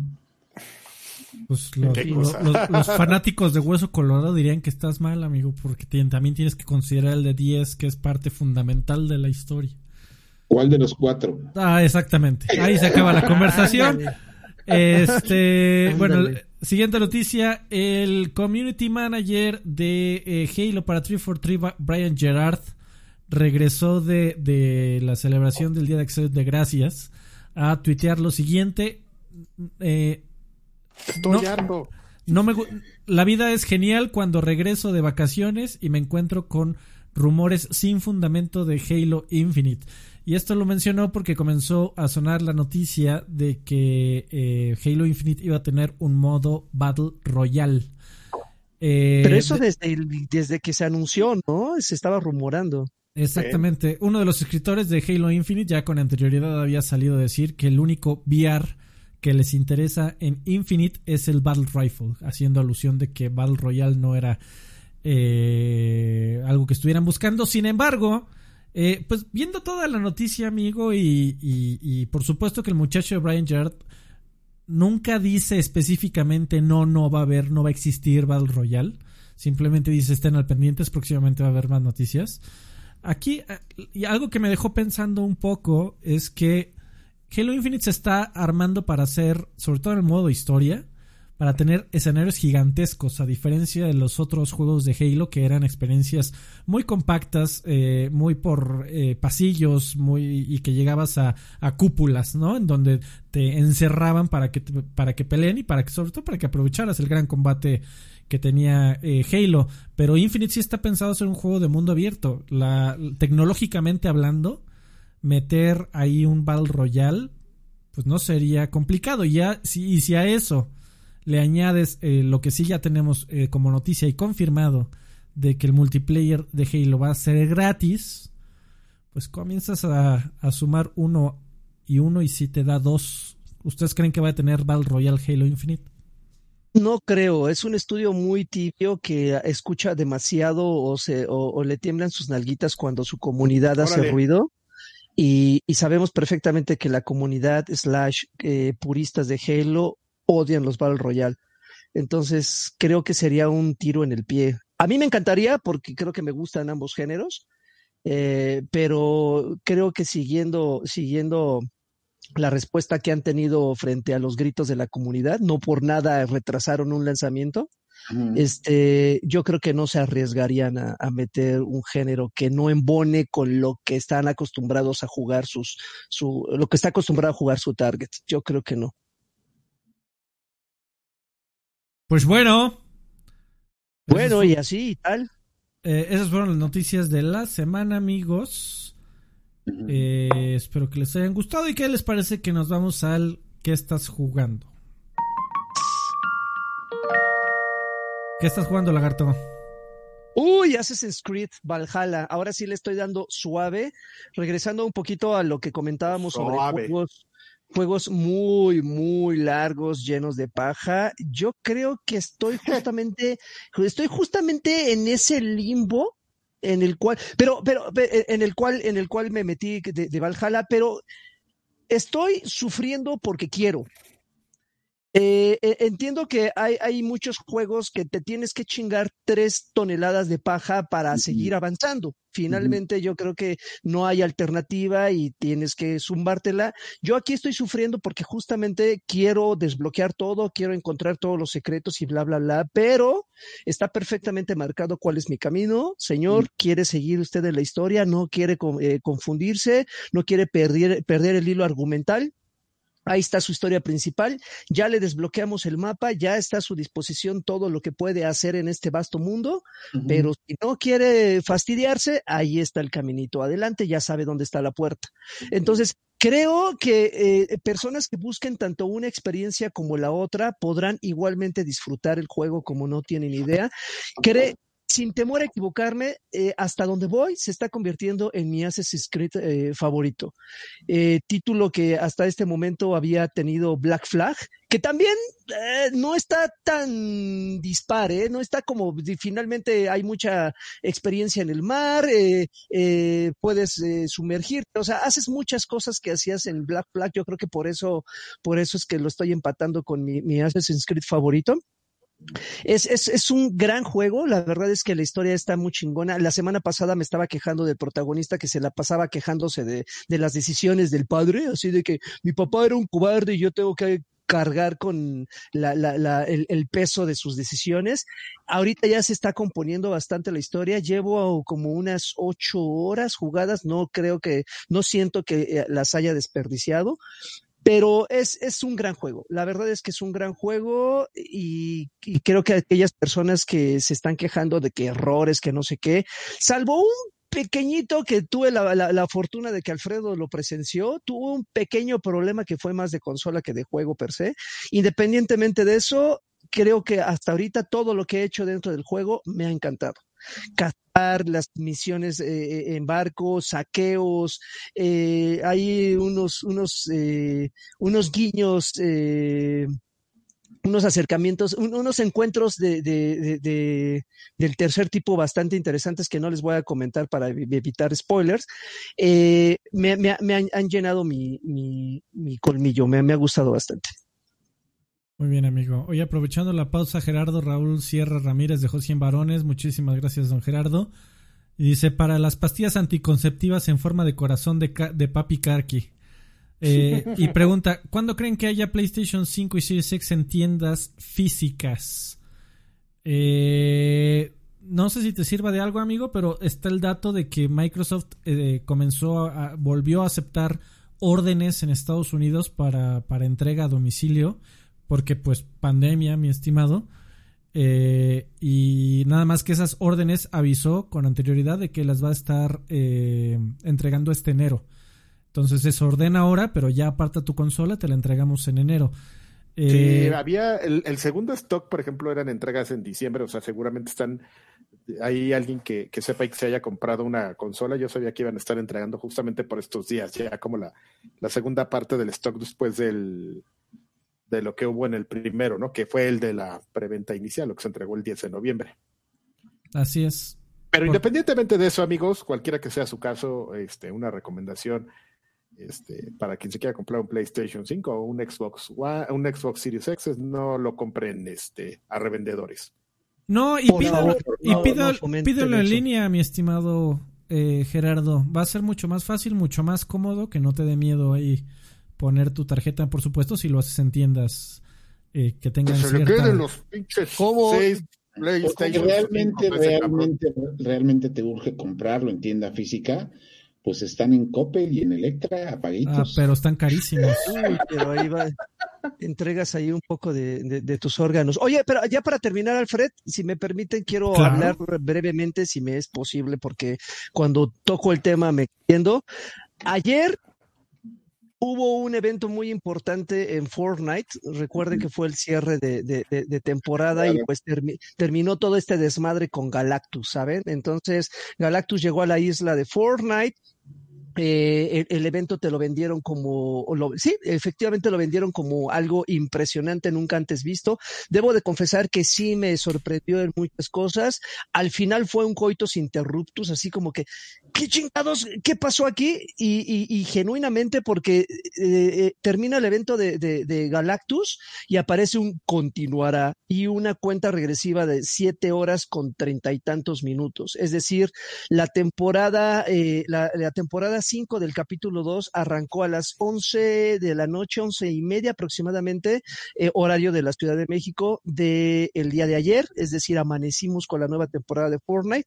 Y esta nueva temporada tiene, tiene un toque muy especial porque bueno, se llama punto cero, que finalmente para muchas personas, incluyéndome, no nos dice nada como tal el punto cero, pero el, el, el video de introducción eh, invita mucho a la imaginación, es decir, un personaje dentro del juego se va a encargar de reclutar a personajes muy importantes de distintas realidades. los se va a encargar de, de, de, reclutarlos para que lo ayuden en una misión. Pero eh, eh, estos personajes eh, van a tener y tienen peso. Ya arrancamos con, con Mando, o Mando, ¿verdad? Se llama el de Mandalorian. Le dicen Mando, tiene otro nombre. Bueno, ya arrancamos con Mando, que muchas personas, de hecho era un rumor hasta hace un mes de que ah, va a haber un pedo de Mandalorian en Fortnite. Bueno, ya ese rumor ya se desvaneció porque es una realidad. Y también parte del rumor era, iba, iba a ser que era, iba iba a ser el skin de nivel 100, que siempre es como el skin épico, el maravilloso y el que todo mundo anhela, pero no, fue el, skin que te da la bienvenida prácticamente en nivel 1, es ese skin de Mandalorian, y van a ir reclutando a otros personajes que ya en redes sociales se han escuchado algunos rumores, eh, se, están, se está especulando que justamente con esta temática de los viajes a otras realidades van a poder invitar a, a ciertos personajes, incluso de otras licencias y lo que antes había sido solamente una alianza con una marca en particular, eh, hay que recordar que esta temporada que terminó fue una alianza 100% con Marvel y de ahí los skins de Marvel que llovieron al por mayor. Ahora ya estas alianzas ya se, ya, se va a poder este, eh, ampliar un poquito más el abanico de posibilidades. De pues hecho, si ustedes van... amigo. Exactamente, justo a eso iba, que se escuchó ahí un, hay, hay un archivo de audio, hay un archivo de audio que se, escucha al, personaje este que está reclutándolos al más puro estilo de Nick Fury, está reclutándolo y se escucha que están, está describiendo tal cual a Kratos, una persona que mata a dioses con sus manos. Me, me vale madre ese audio, ya se, se le filtró a alguien, alguien le apareció en, su dashboard que sale Kratos, Kratos, ahí está, ya, Kratos. Eres bien mala onda. acuérdate que más de la mitad de las filtraciones en este medio son parte del plan de marketing. Exactamente. lo, interesante es que está pasando a la, a la Soul Calibur, ¿no? De que pues eh, pues parece que va a haber un, un, personaje invitado por plataforma. Entonces ya están corriendo los rumores de quién podría ser en Microsoft, quién podrían ser en Nintendo. A mí me encantaría ver a Mario Bros ahí, carajo.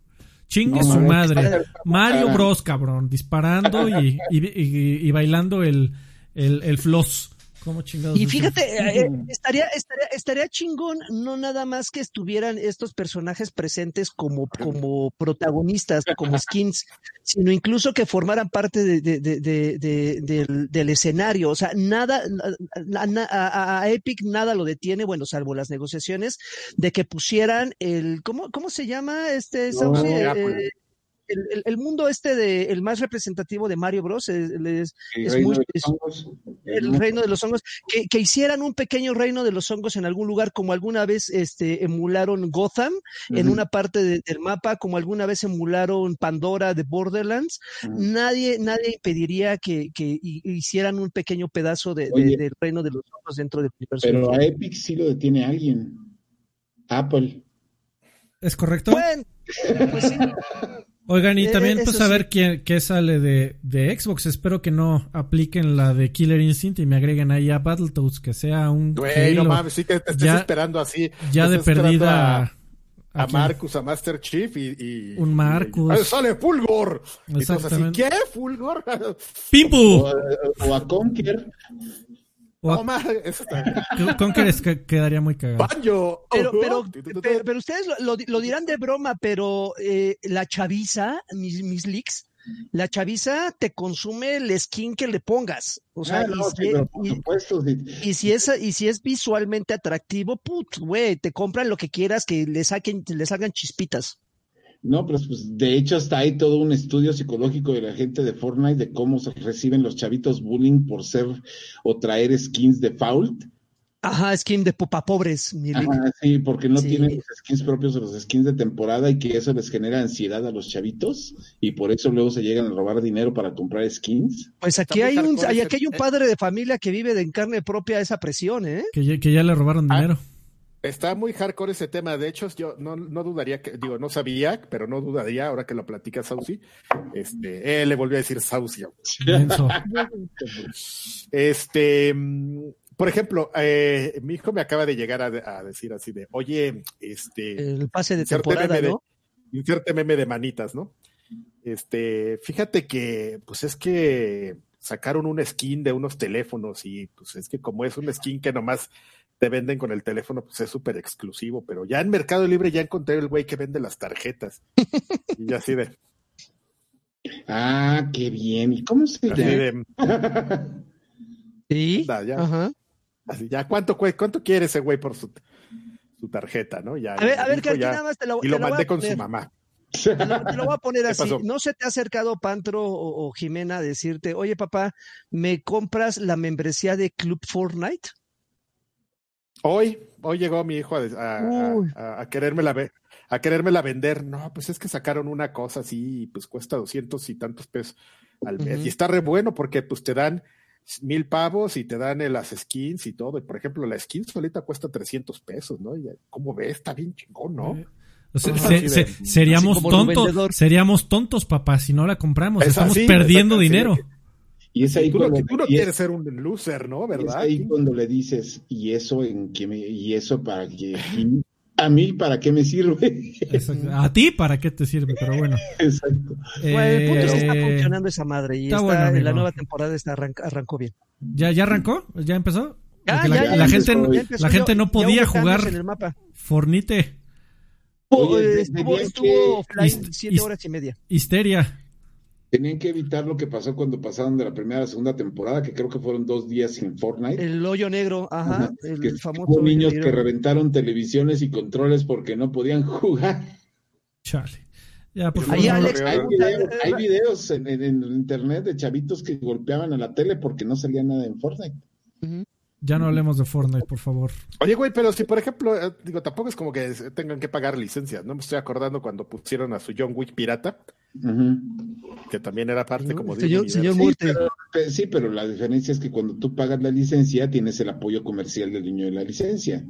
Ay, No sí, pero todo el mundo que- sabía que el señor muerte era John Wick, ¿no? No sí, pero, pero obviamente la, la publicidad que te puedan hacer los estudios distribuidores de John Wick en sus redes sociales de tu juego, pues claro que va a ser bienvenida. Estuvo muy- Y creo, y creo chistoso que lo que menos quiere Epic son demandas, güey. Entonces, Sí, pues, sacar skins, skins pillatas, no. Bueno, estamos hablando, estamos hablando de una época en la que se les hacía chistoso, ¿no? Ahorita Ah, claro. ya todo, que tienes un alcance, pues eres eres súper responsable de lo que tienes que hacer, ¿no? Tanto que sí pagaron la licencia después y los enfrentaron al señor muerte y a John Wick.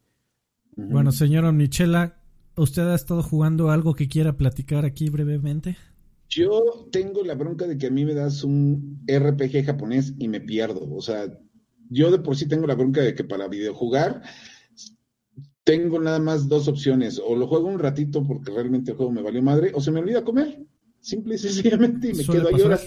Sí, no. Yo ahorita estoy jugando dos títulos este, de manera constante. Ahorita estoy jugando este, el Dragon Quest 11 Ecos de no sé qué edición definitiva, porque no había jugado ese juego y es un RPG japonés a la vieja, a la más vieja de todas las escuelas. Me está encantando y ya le metí un chingo de tiempo y todavía no me, y todavía me dijeron, le platicé a un amigo y me dijeron que todavía no voy ni a la mitad. Pero pues, sí, no, ya estoy muy clavado, me está gustando mucho, como todos los Dragon Quest, pues tienes ahí la historia de fondo, pero cada vez que vas por un área chiquita de... de- de- Es el que va a salir. Oye, amigo, ajá, ¿en qué consola lo estás jugando, perdón? Lo estoy jugando en Play 4. Ah, ok, sí, justamente Karki a eso iba, porque es el que van a agregar a Game Pass. Es el van a agregar a Game Pass. Eh, entra, entra mañana, entra mañana o el viernes, no, recuerdo bien. Pasado, creo que hoy o mañana iba a, iba a entrar este control y, y, al otro día entraba Dragon Quest, no sé, ahorita buscando. Ahorita estaba estoy jugando con ese, me está encantando todo el juego, menos la banda sonora. El soundtrack no se me está haciendo así como que wow, a diferencia de los otros juegos de la serie pero está me, está, me estoy clavando muchísimo con ese título. Bueno, es con ese y aparte con uno que salió hace como un mes, que es un videojuego musical que se llama, que es justamente un Kingdom Hearts, que se llama Melody of Memories, que es este, tú vas recorriendo literal todos los, agarraron el soundtrack completo de Kingdom Hearts de todos y cada uno de los juegos, lo metieron en este título metieron música de Disney, metieron música de otros juegos de, Final Fantasy, metieron música de The World With You, metieron música de los conciertos en vivo de orquesta de Final Fantasy, de sus discos de versiones de piano, o sea, son cientos y cientos de canciones y pues ahorita estoy en la obsesión de sacar absolutamente todo en ese juego. Entonces, pero cómo, ese es un juego musical, pero cómo se juega, amigo. Este tú, vas, te, te, pones a recorrer un camino en el camino te van al que es como un pentagrama y te van poniendo los enemigos este, en los lugares donde deberían ir las notas musicales y tú vas apretando un botón al ritmo de la música para irlos eliminando. Ok. Entonces, cuando los eliminas y cuando terminas el nivel, pues te dan una calificación, te da ítems raros, puedes avanzar y literal agarraron todo lo que ha hecho Square Enix con la música de Kingdom Hearts, desde los soundtracks oficiales hasta las versiones en piano, las versiones en jazz, las versiones en vivo, las versiones remezcladas de las canciones principales. Además le metieron música de Disney, obviamente. Además le metieron música de otros juegos de, Square Enix que se han entrado, que se han mezclado con Kingdom Hearts, como son este Final Fantasy VII y el The World Ends With You, que es un juego que ya anunciaron por fin la secuela. El juego está muy completo para los que son fans, fans, fans, fans, fans. Y además me gustó de que no está, ya las versiones finales o las versiones en, dificultad máxima no son este fáciles o realmente tienes que ensayarlas y manejarlas para poder dominarlas. El juego está muy entretenido y además tiene la gran ventaja, y eso lo ponemos entre comillas, de que incluye toda la historia de la serie para la gente que se perdió en algún lado sepa exactamente qué es demonios lo que está pasando ahí. No te lo mm. explica de una manera sencilla, ¿verdad? Porque es Kingdom Hearts. Pero está bien. Me gustó, me gustó bastante ese juego. Estoy jugando esos dos. Perfecto. Pues yo nada más mencionar súper rápido. Eh, eh, estoy jugando una cosa que se llama Project Wingman. No tengo eh, Wingman. Ay, caray. Ah, creo que solo salió para PC. Sí. Sí, eh, no me suena para, para, por lo menos en Xbox no sale. Eh, Pretty Wingman es básicamente una canción de amor de eh, unos güeyes de un estudio pequeño que no me acuerdo ni cómo se llama, que no es, no es conocido. Es una canción de amor hacia la serie de Ace Combat. Y es un producto que la gente estuvo pidiendo a gritos. Eh, porque desafortunadamente una, una de las principales, de los principales usos que tienes para la tecnología de realidad virtual es estar en una cabina de algo, ¿no? Ya sea que sea de un coche y la otra que se presta fantástico es la de un avión o una nave. Entonces, obviamente la gente pedía gritos que en Ace Combat 7 tuvieras este modo de VR, sin embargo, desafortunadamente fue una exclusiva eh, temporal de un año eh, para PlayStation 4 y después a, Namco Bandai le valió básicamente madres y dijo, ay, pues ya mejor ya sí que se quede. Y ya nunca la sacaron para PC. Entonces, el público eh, estaba con mucha, estaba ferviente por una experiencia VR de combate aéreo de aviones. Y Project Wingman llevan un rato, llevaban un rato desarrollándolo. Eh, salió, es publicado por la firma Humble. Y esta eh, es una copia tal cual de Ace Combat, pero cínica. Eh, lo cual no es necesariamente malo. Por supuesto, tienen eh, otro tipo de, pista sonora, otros personajes. ¿Una copia bien hecha o una copia...? Está muy bien hecho y jugarlo en realidad virtual es fantástico. Ahora también se puede jugar con control, de tal cual. Y de verdad que si tú lo... Si, si pueden ver el video del que les estoy poniendo ahorita, o sea, la chingadera es, es idéntica. O sea, eso es, hicieron un Ace Combat que no se llama Ace Combat. Se juega también idéntico. Y, tiene además, para las series en el pastel es que tiene una historia igual de fumada en un país también inexistente. Entonces, eh, es un Ace Combat, es básicamente, imagínate que salió un, un, un como los juegos que salían para eh, Live Arcade. Imagínate que este es un, un, Ace Combat que hubiera salido para Xbox Live Arcade, o sea, un, un Ace Combat compacto, resumido, eh, que se puede jugar en VR en PC y muy bien hecho. Es básicamente todo lo que tengo que decir al, sobre Project Wingman. Si te gustan los, los juegos de aviones, no te vas a equivocar y además está baratísimo. Creo que de lanzamiento salió en 250 pesos. Entonces, eh, no sé cuánto dure, pero está fantástico. Lo recomiendo. A Namco Bandai no le gusta esto. Exactamente. Eso, eso me recordó un juego que, perdón, me clavé muchísimo con él el mes pasado, hablando de juegos que son este secuelas este, espirituales o lo que sea, el equipo que hizo un titulazo de carreras para que brilló mucho durante la época del primer PlayStation que se llama Wipeout, que eran juegos este, de carreras futuristas. Sí, claro. Sí el equipo detrás de esta serie creó un título nuevo, igualito que es un Wipeout, pero no se llama Wipeout, se llama Pacer. ¿Eran los muchachos de, de Signosis? De los de Signosis, sí, pero como esta compañía ya no existe, claro. los cuatro que estaban desarrollando sus juegos metieron un juego que se llama Pacer en Kickstarter como un proyecto este pues para ver si funcionaba. El juego estuvo durante un muy buen rato en esos de juegos de prueba libre en Steam pero ya la versión final la sacaron para Xbox One, para PlayStation 4 y para Steam, y es un wipeout hecho y derecho, solo que está visualmente muy trabajado, se ve ¿Cómo dice que se llama? Pacer, Pacer. P-A-C-E-R. Oigan, muchachos, estoy viendo aquí una. como que estamos en una temporadilla en donde, como que están saliendo muchos. Muchas copias eh, ya sin... Muchos tributos, amigo.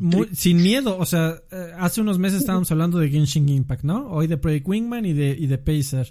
Y el otro juego que está en boca de todos y creo que ningún, desafortunadamente creo que ninguno de nosotros jugamos, es este juego que acaba de salir de Ubisoft que tiene el nombre más genérico, así se podría llamar videojuego, el videojuego. God and, Monsters, o cómo se llama el juego que acaba de salir de Ubisoft esta semana. El, Immortal Phoenix Rising. Esa mierda. Que, que es otra copia, ya es la segunda copia que sale de Breath of the Wild. Estamos como en una pues temporadilla de. Todo eso es culpa de Keiji Inafune. Porque cuando fue a lanzar su, su juego, este homenaje a Mega Man, que fue la madre esa de Mighty Number no. 9, demasiada gente se dio cuenta, ah, mira, podemos hacer eso y ahí se metió este el güey que hizo los Castlevanias y ahorita estamos este se está desarrollando un juegazo que va a ser este secuela espiritual de los Suicoden porque también es un RPG con el Me gusta mucho tu teoría y no la había escuchado, ¿eh? me, pues, agrada. eso, es culpa de Keiji Nafume. Nafume se lanzó, se aventó y todos los demás fueron atrás de él. Pero sabes que no fue el primero, el, el, el, el, cínico paciente cero o, el cínico, ¿cómo lo podríamos llamar? Primordial. Es este güey, el de los Panzer Dragons. ¿No te acuerdas el Panzer Dragon que salió hace siete, años para, para el Xbox One? Ajá. No, para el, para el, Panzer Dragon para Xbox One. nadie se acuerda, pero fue el primer güey que hizo esa ah, Sí, fue un juego de lanzamiento que no se llama Panzer Dragon, se llama, se llama otra No, por eso, el original es el Panzer Dragon, el, chino que hizo el Panzer Dragon, que hizo este, este otro Whatever Dragon, fue el primero que hizo eso. Sí, pero yo me refiero con Keiji Inafune porque Keiji Inafune yo siento que fue el que hizo el ruido. Pues, sí, probablemente él sea el que más impacto tuvo, pero espérame, ahorita te digo cómo. Sí, sí me acuerdo. porque también de ahí, de, de ahí también vino el, el Crimson Dragon. Gracias, Blitz. Crimson Dragon. Pero también, ¿cómo se llama el que hizo Koji Igarashi? Koji Igarashi es el, el, el que hizo este Castlevania de la chavita. Sí, el Bloodstained.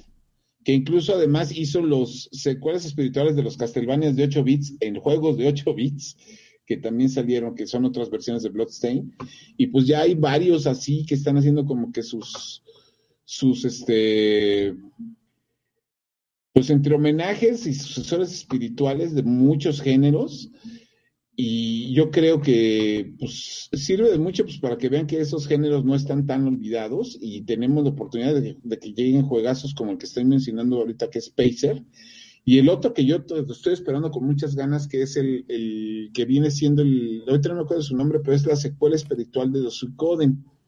Suicoden, que era una serie de RPGs de Konami, que de hecho el Suicoden 2 está entre los mejores RPGs japoneses de la historia.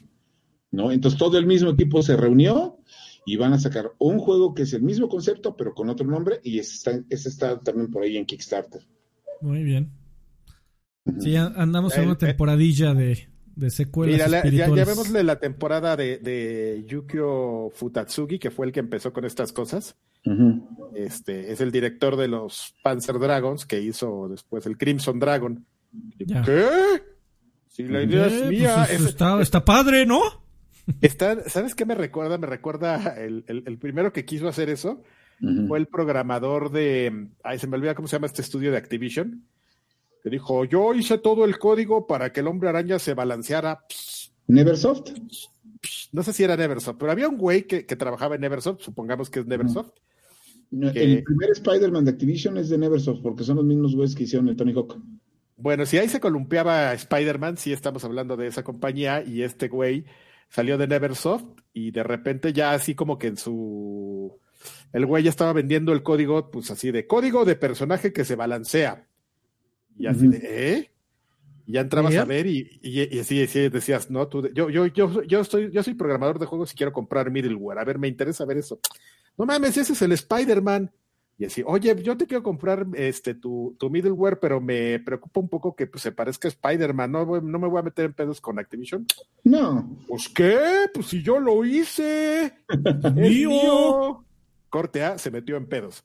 Entonces, así. este pero, pero ese antecedente no impidió que estas personas dijeron, ¿qué? Si yo hice los Crimson Dragons, pues ahí voy.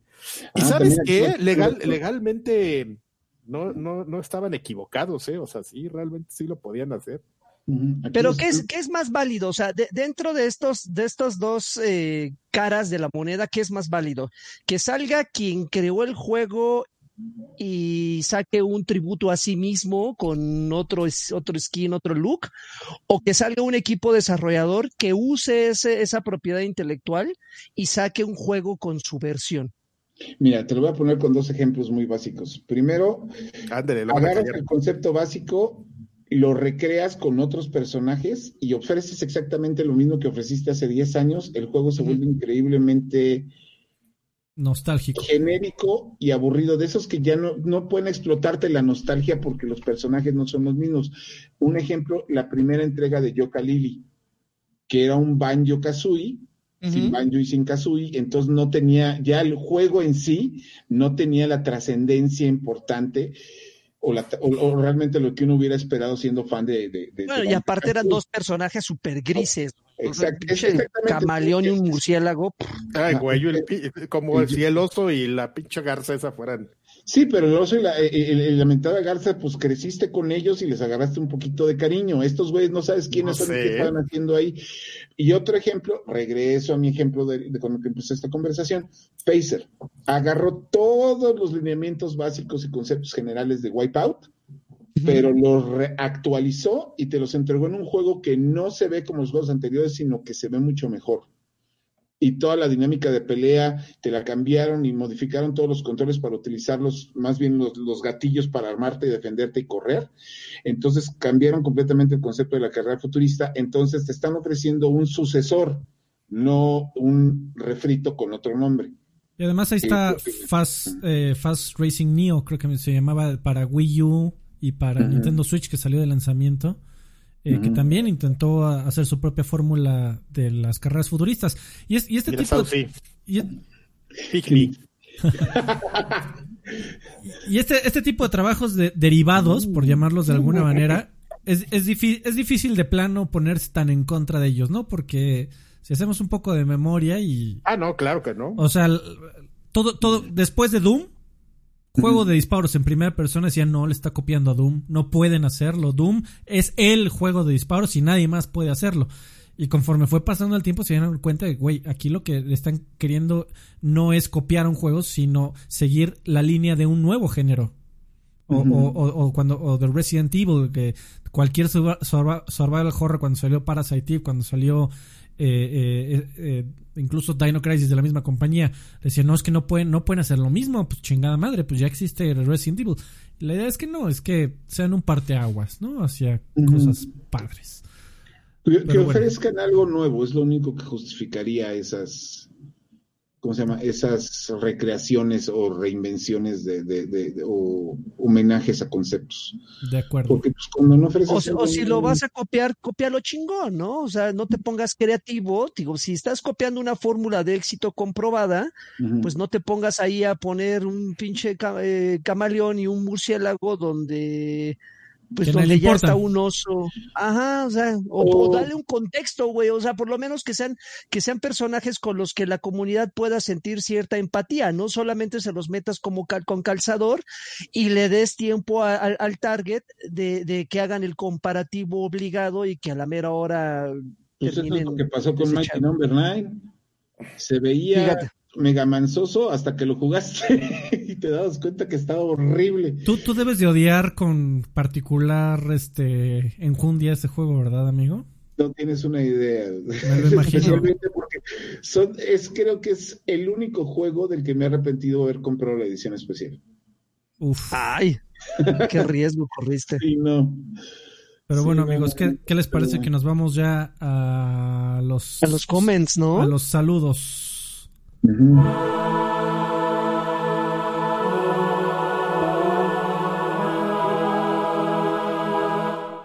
Muchísimas gracias a todos los que nos apoyan en patreon.com diagonal viejos payasos y aquí en, en YouTube haciéndose miembros distinguidos de la maldita comunidad. Carajo, gracias a ustedes. Este podcast sigue existiendo.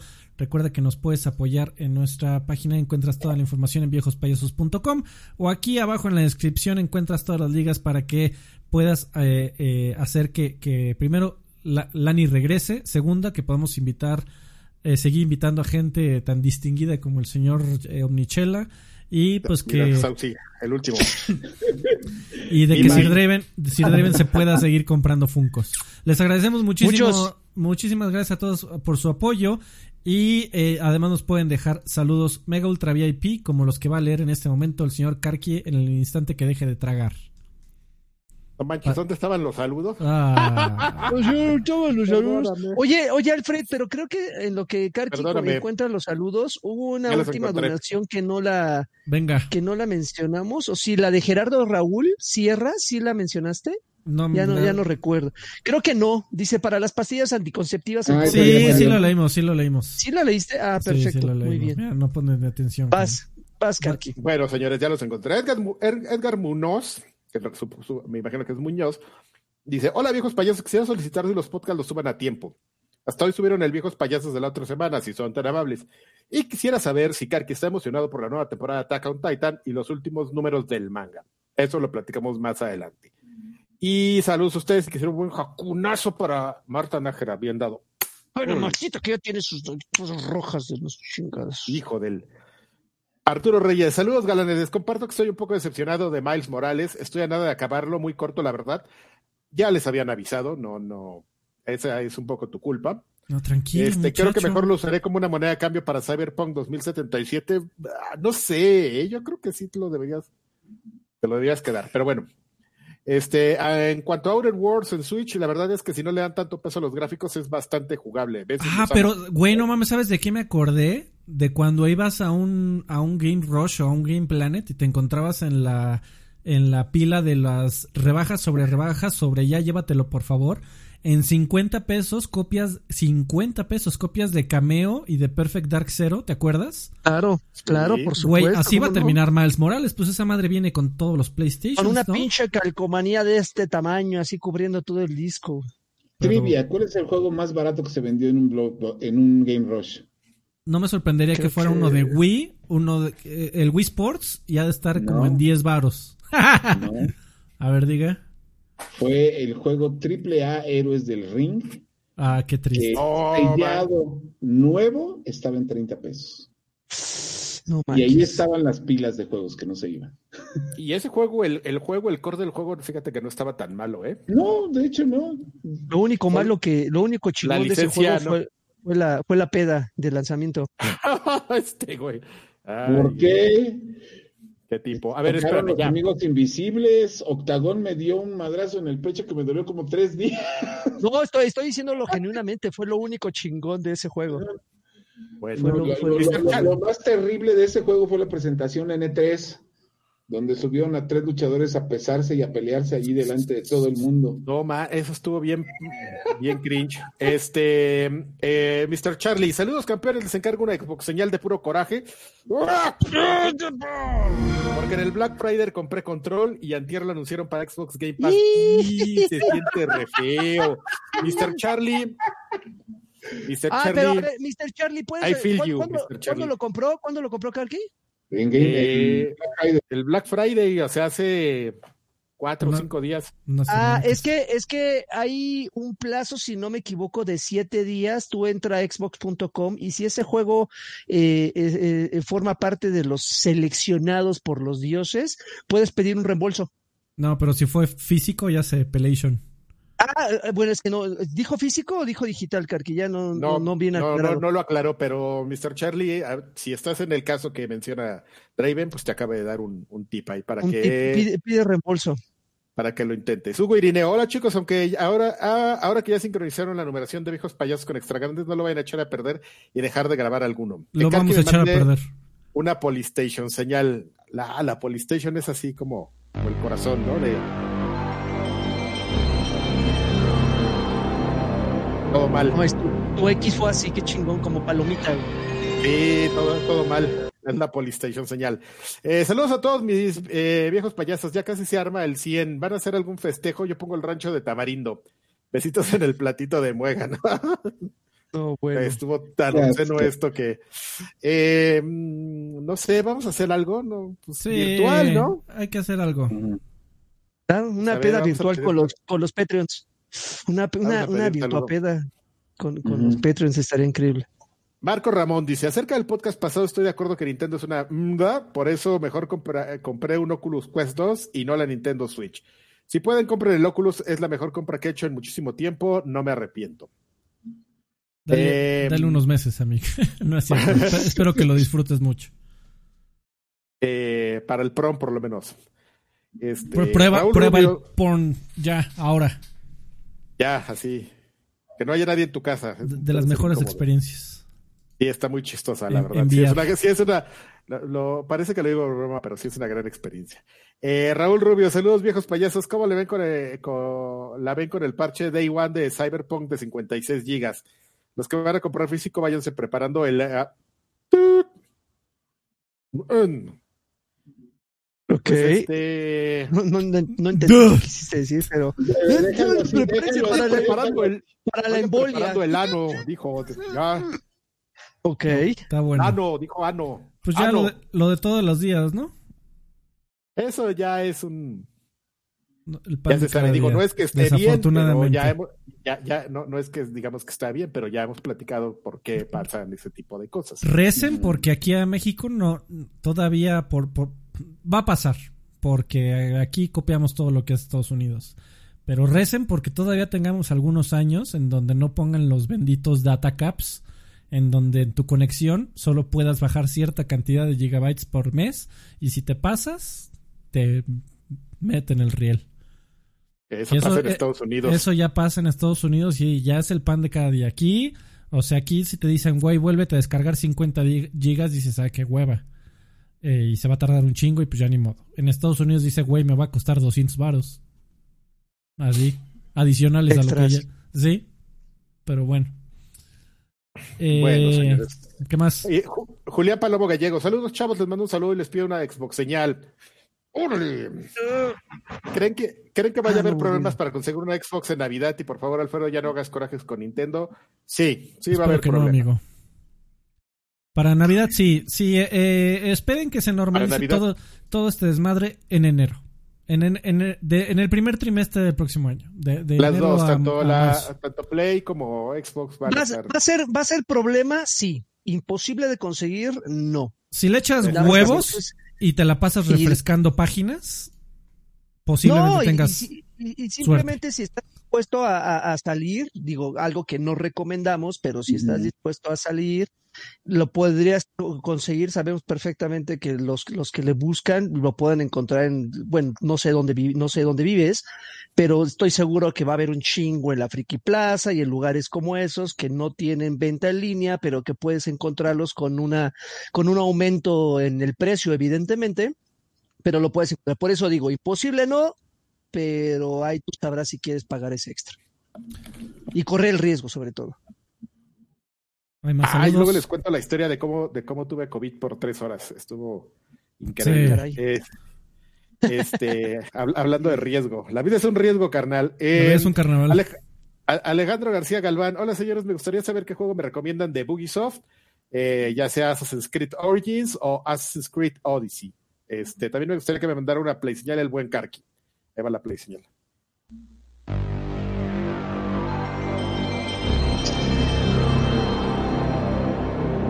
A que no te esperabas todas estas payasadas, Saucy. Yo, yo, yo jugué ambos muy poco y creo que de los dos le recomendaría el Odyssey. So- Es por el que sobre el más- Origins. Origins hecho- es el de Egipto y Odyssey es el griego. ¿Es correcto? No, al- No, eh, sí, está bien. sí, Origins sí, es el de. Egipto. Sí, no, yo, yo nada más he probado, o sea, con muy buen tiempo he invertido el, el Origins, pero sí llegó un momento en que dije, basta. Perdón, el Odyssey.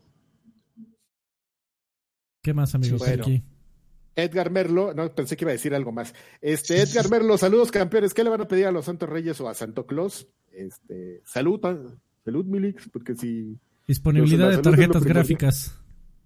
Eso es lo que yo les voy a pedir. Mm, Che. Yo un Eh, claptrap de control remoto. Ah, no juegues, qué bonito. Eh, Uvas Pérez, ¿qué onda, chavos? Estaría chido que le se vayan tirando los saludos cada podcast y ya estrenen oficialmente la sección que siempre hay, pero que no tiene nombre, videojuegos calientes, donde Alfredo Olvera se pone intenso con alguien sobre ese tema, sobre X tema.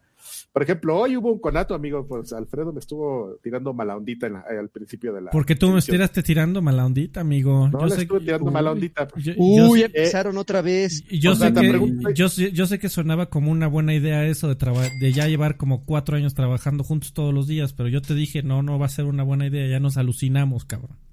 Y eso que no nos Tú me alucinas a mí y yo te alucino a ti. Dale. Eh, pues data, pregunta irrelevante. matrimonio. Así es. Y además fue a huevo. Sí, pregunta irrelevante. Si juegan regularmente en un sillón, silla, piso, sofá, etc., ¿sienten el cambio al jugar en- de, si se sientan en otro lado? Yo, por ejemplo, no puedo jugar en otro lado que no sea una silla cuando juego Overwatch.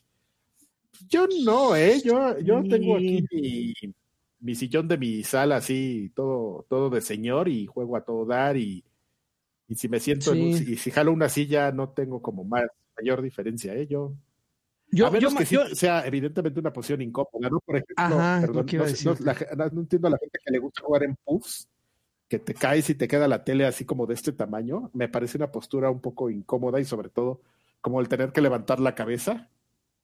O sea, que, juegas, pero más bien no es que te moleste que en el momento estés jugando, sino que ya justamente la presión que ejerces de tus músculos llega un momento en el que ya te empieza a molestar. Ok. Confesión innecesaria. Una vez acompañé a un amigo porque quería comprarse un puff exactamente para jugar. Y el güey de la tienda, de la mueblería, me dijo que era, cuando los estaba presentando, me dijo que el puff que nos estaban queriendo vender era tan resistente que me iba a aguantar a mí. Y me dijo que me acostara en el puff. Y creo- Y, y lo descagaste, amigo. Creo que estuvieron en esa mueblería limpiando de las bolitas esas de unicel del durante Qué Fantástico. chingón. Hubiera pagado por ver eso.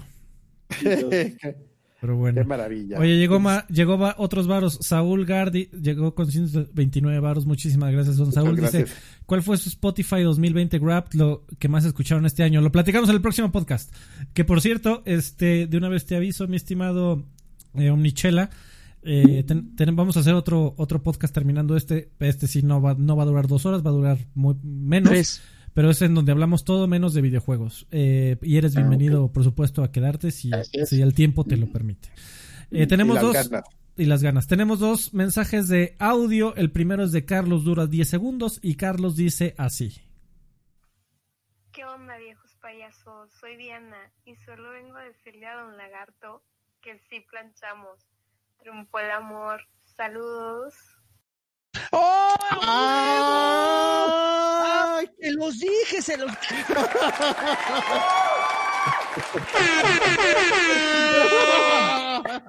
Ve, y ustedes dicen que no. Claro, güey, más sabe el No- diablo no por húmedo que por diablo, por supuesto. No mames, este va a ser el no, tú- primer mensaje de audio que vamos a escuchar dos veces.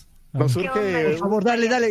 Soy Diana y solo vengo a decirle a Don Lagarto que sí planchamos. No amor. Ah, güey, no manches. Escucha la felicidad en sus palabras, me- maldita sea. Me sudaron las manos, las manos, carajo. Nos hace falta un tío de esos que hacen los cohetes. No mames, les, les voy, a man- les voy a mandar tamales, güey. Qué chingón. Muy bien. Y ojalá no sea la última, amigos.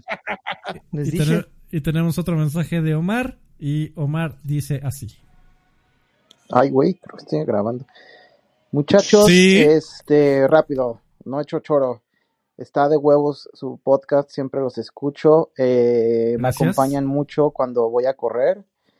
Este, yo los escucho desde Estados Unidos y pues neta siempre los escucho, bueno, siempre los he escuchado, los escucho desde pues, desde OXM Rocks y bueno, de hecho gracias a ustedes conocí otros podcasts y otros este eh, sitios de videojuegos. y bueno, estoy en Patreon con ustedes, estoy en, en Google con ustedes y pues muchas gracias por todo. Muchas gracias a ti, Omar, por tu apoyo y por tus lindas palabras. Te mandamos un fuerte abrazo. Ea.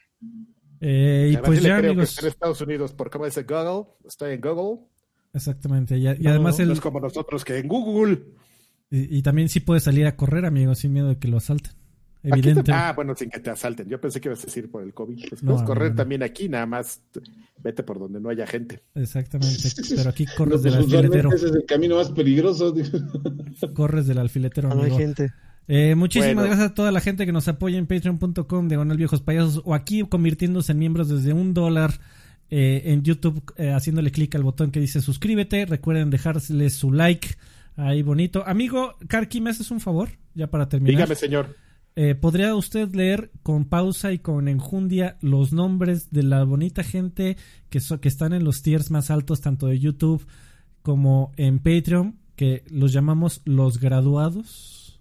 Los graduados, efectivamente, los graduados de esta semana. Queremos agradecer, como siempre, a los graduados, que es persona, son eh, personas que, que nos apoyan muchísimo. Al señor Cianakin, ¡Eh! Mario Castellano Olea, ¡Eh, Mayito! Ja- Javier Hernández, El Jabo. Chicharito. este, Edgar Muñoz. Yo, eh, mira, yo estaba así. Y Antonio 14C.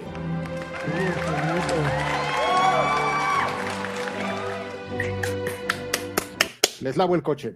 Eso. Oye, amigo, este, y ya para terminar, agradeciéndole mucho a la- al señor Omnichela. Amigo Omnichela, mira, de una vez te pido perdón, de verdad. Este, porque vengo con una petición de la comunidad de- eh, en grosso. Todos están pidiendo que usted particularmente, su- usted su persona, diga una frase para toda nuestra bonita comunidad.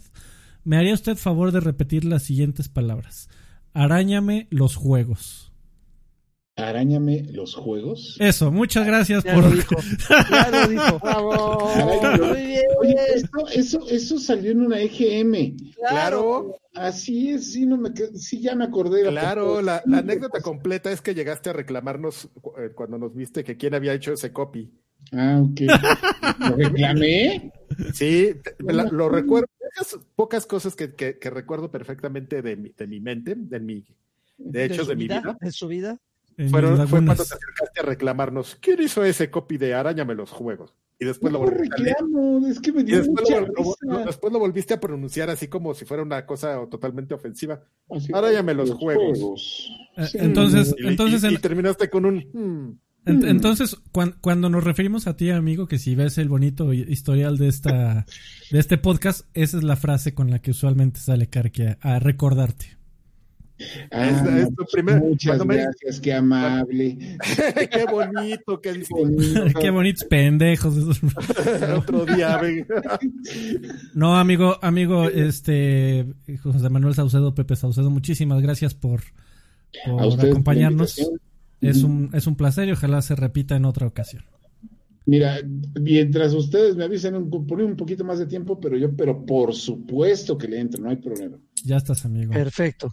Pues vámonos. Sí, pues, muchísimas gracias. Des Hombre, gracias a ti.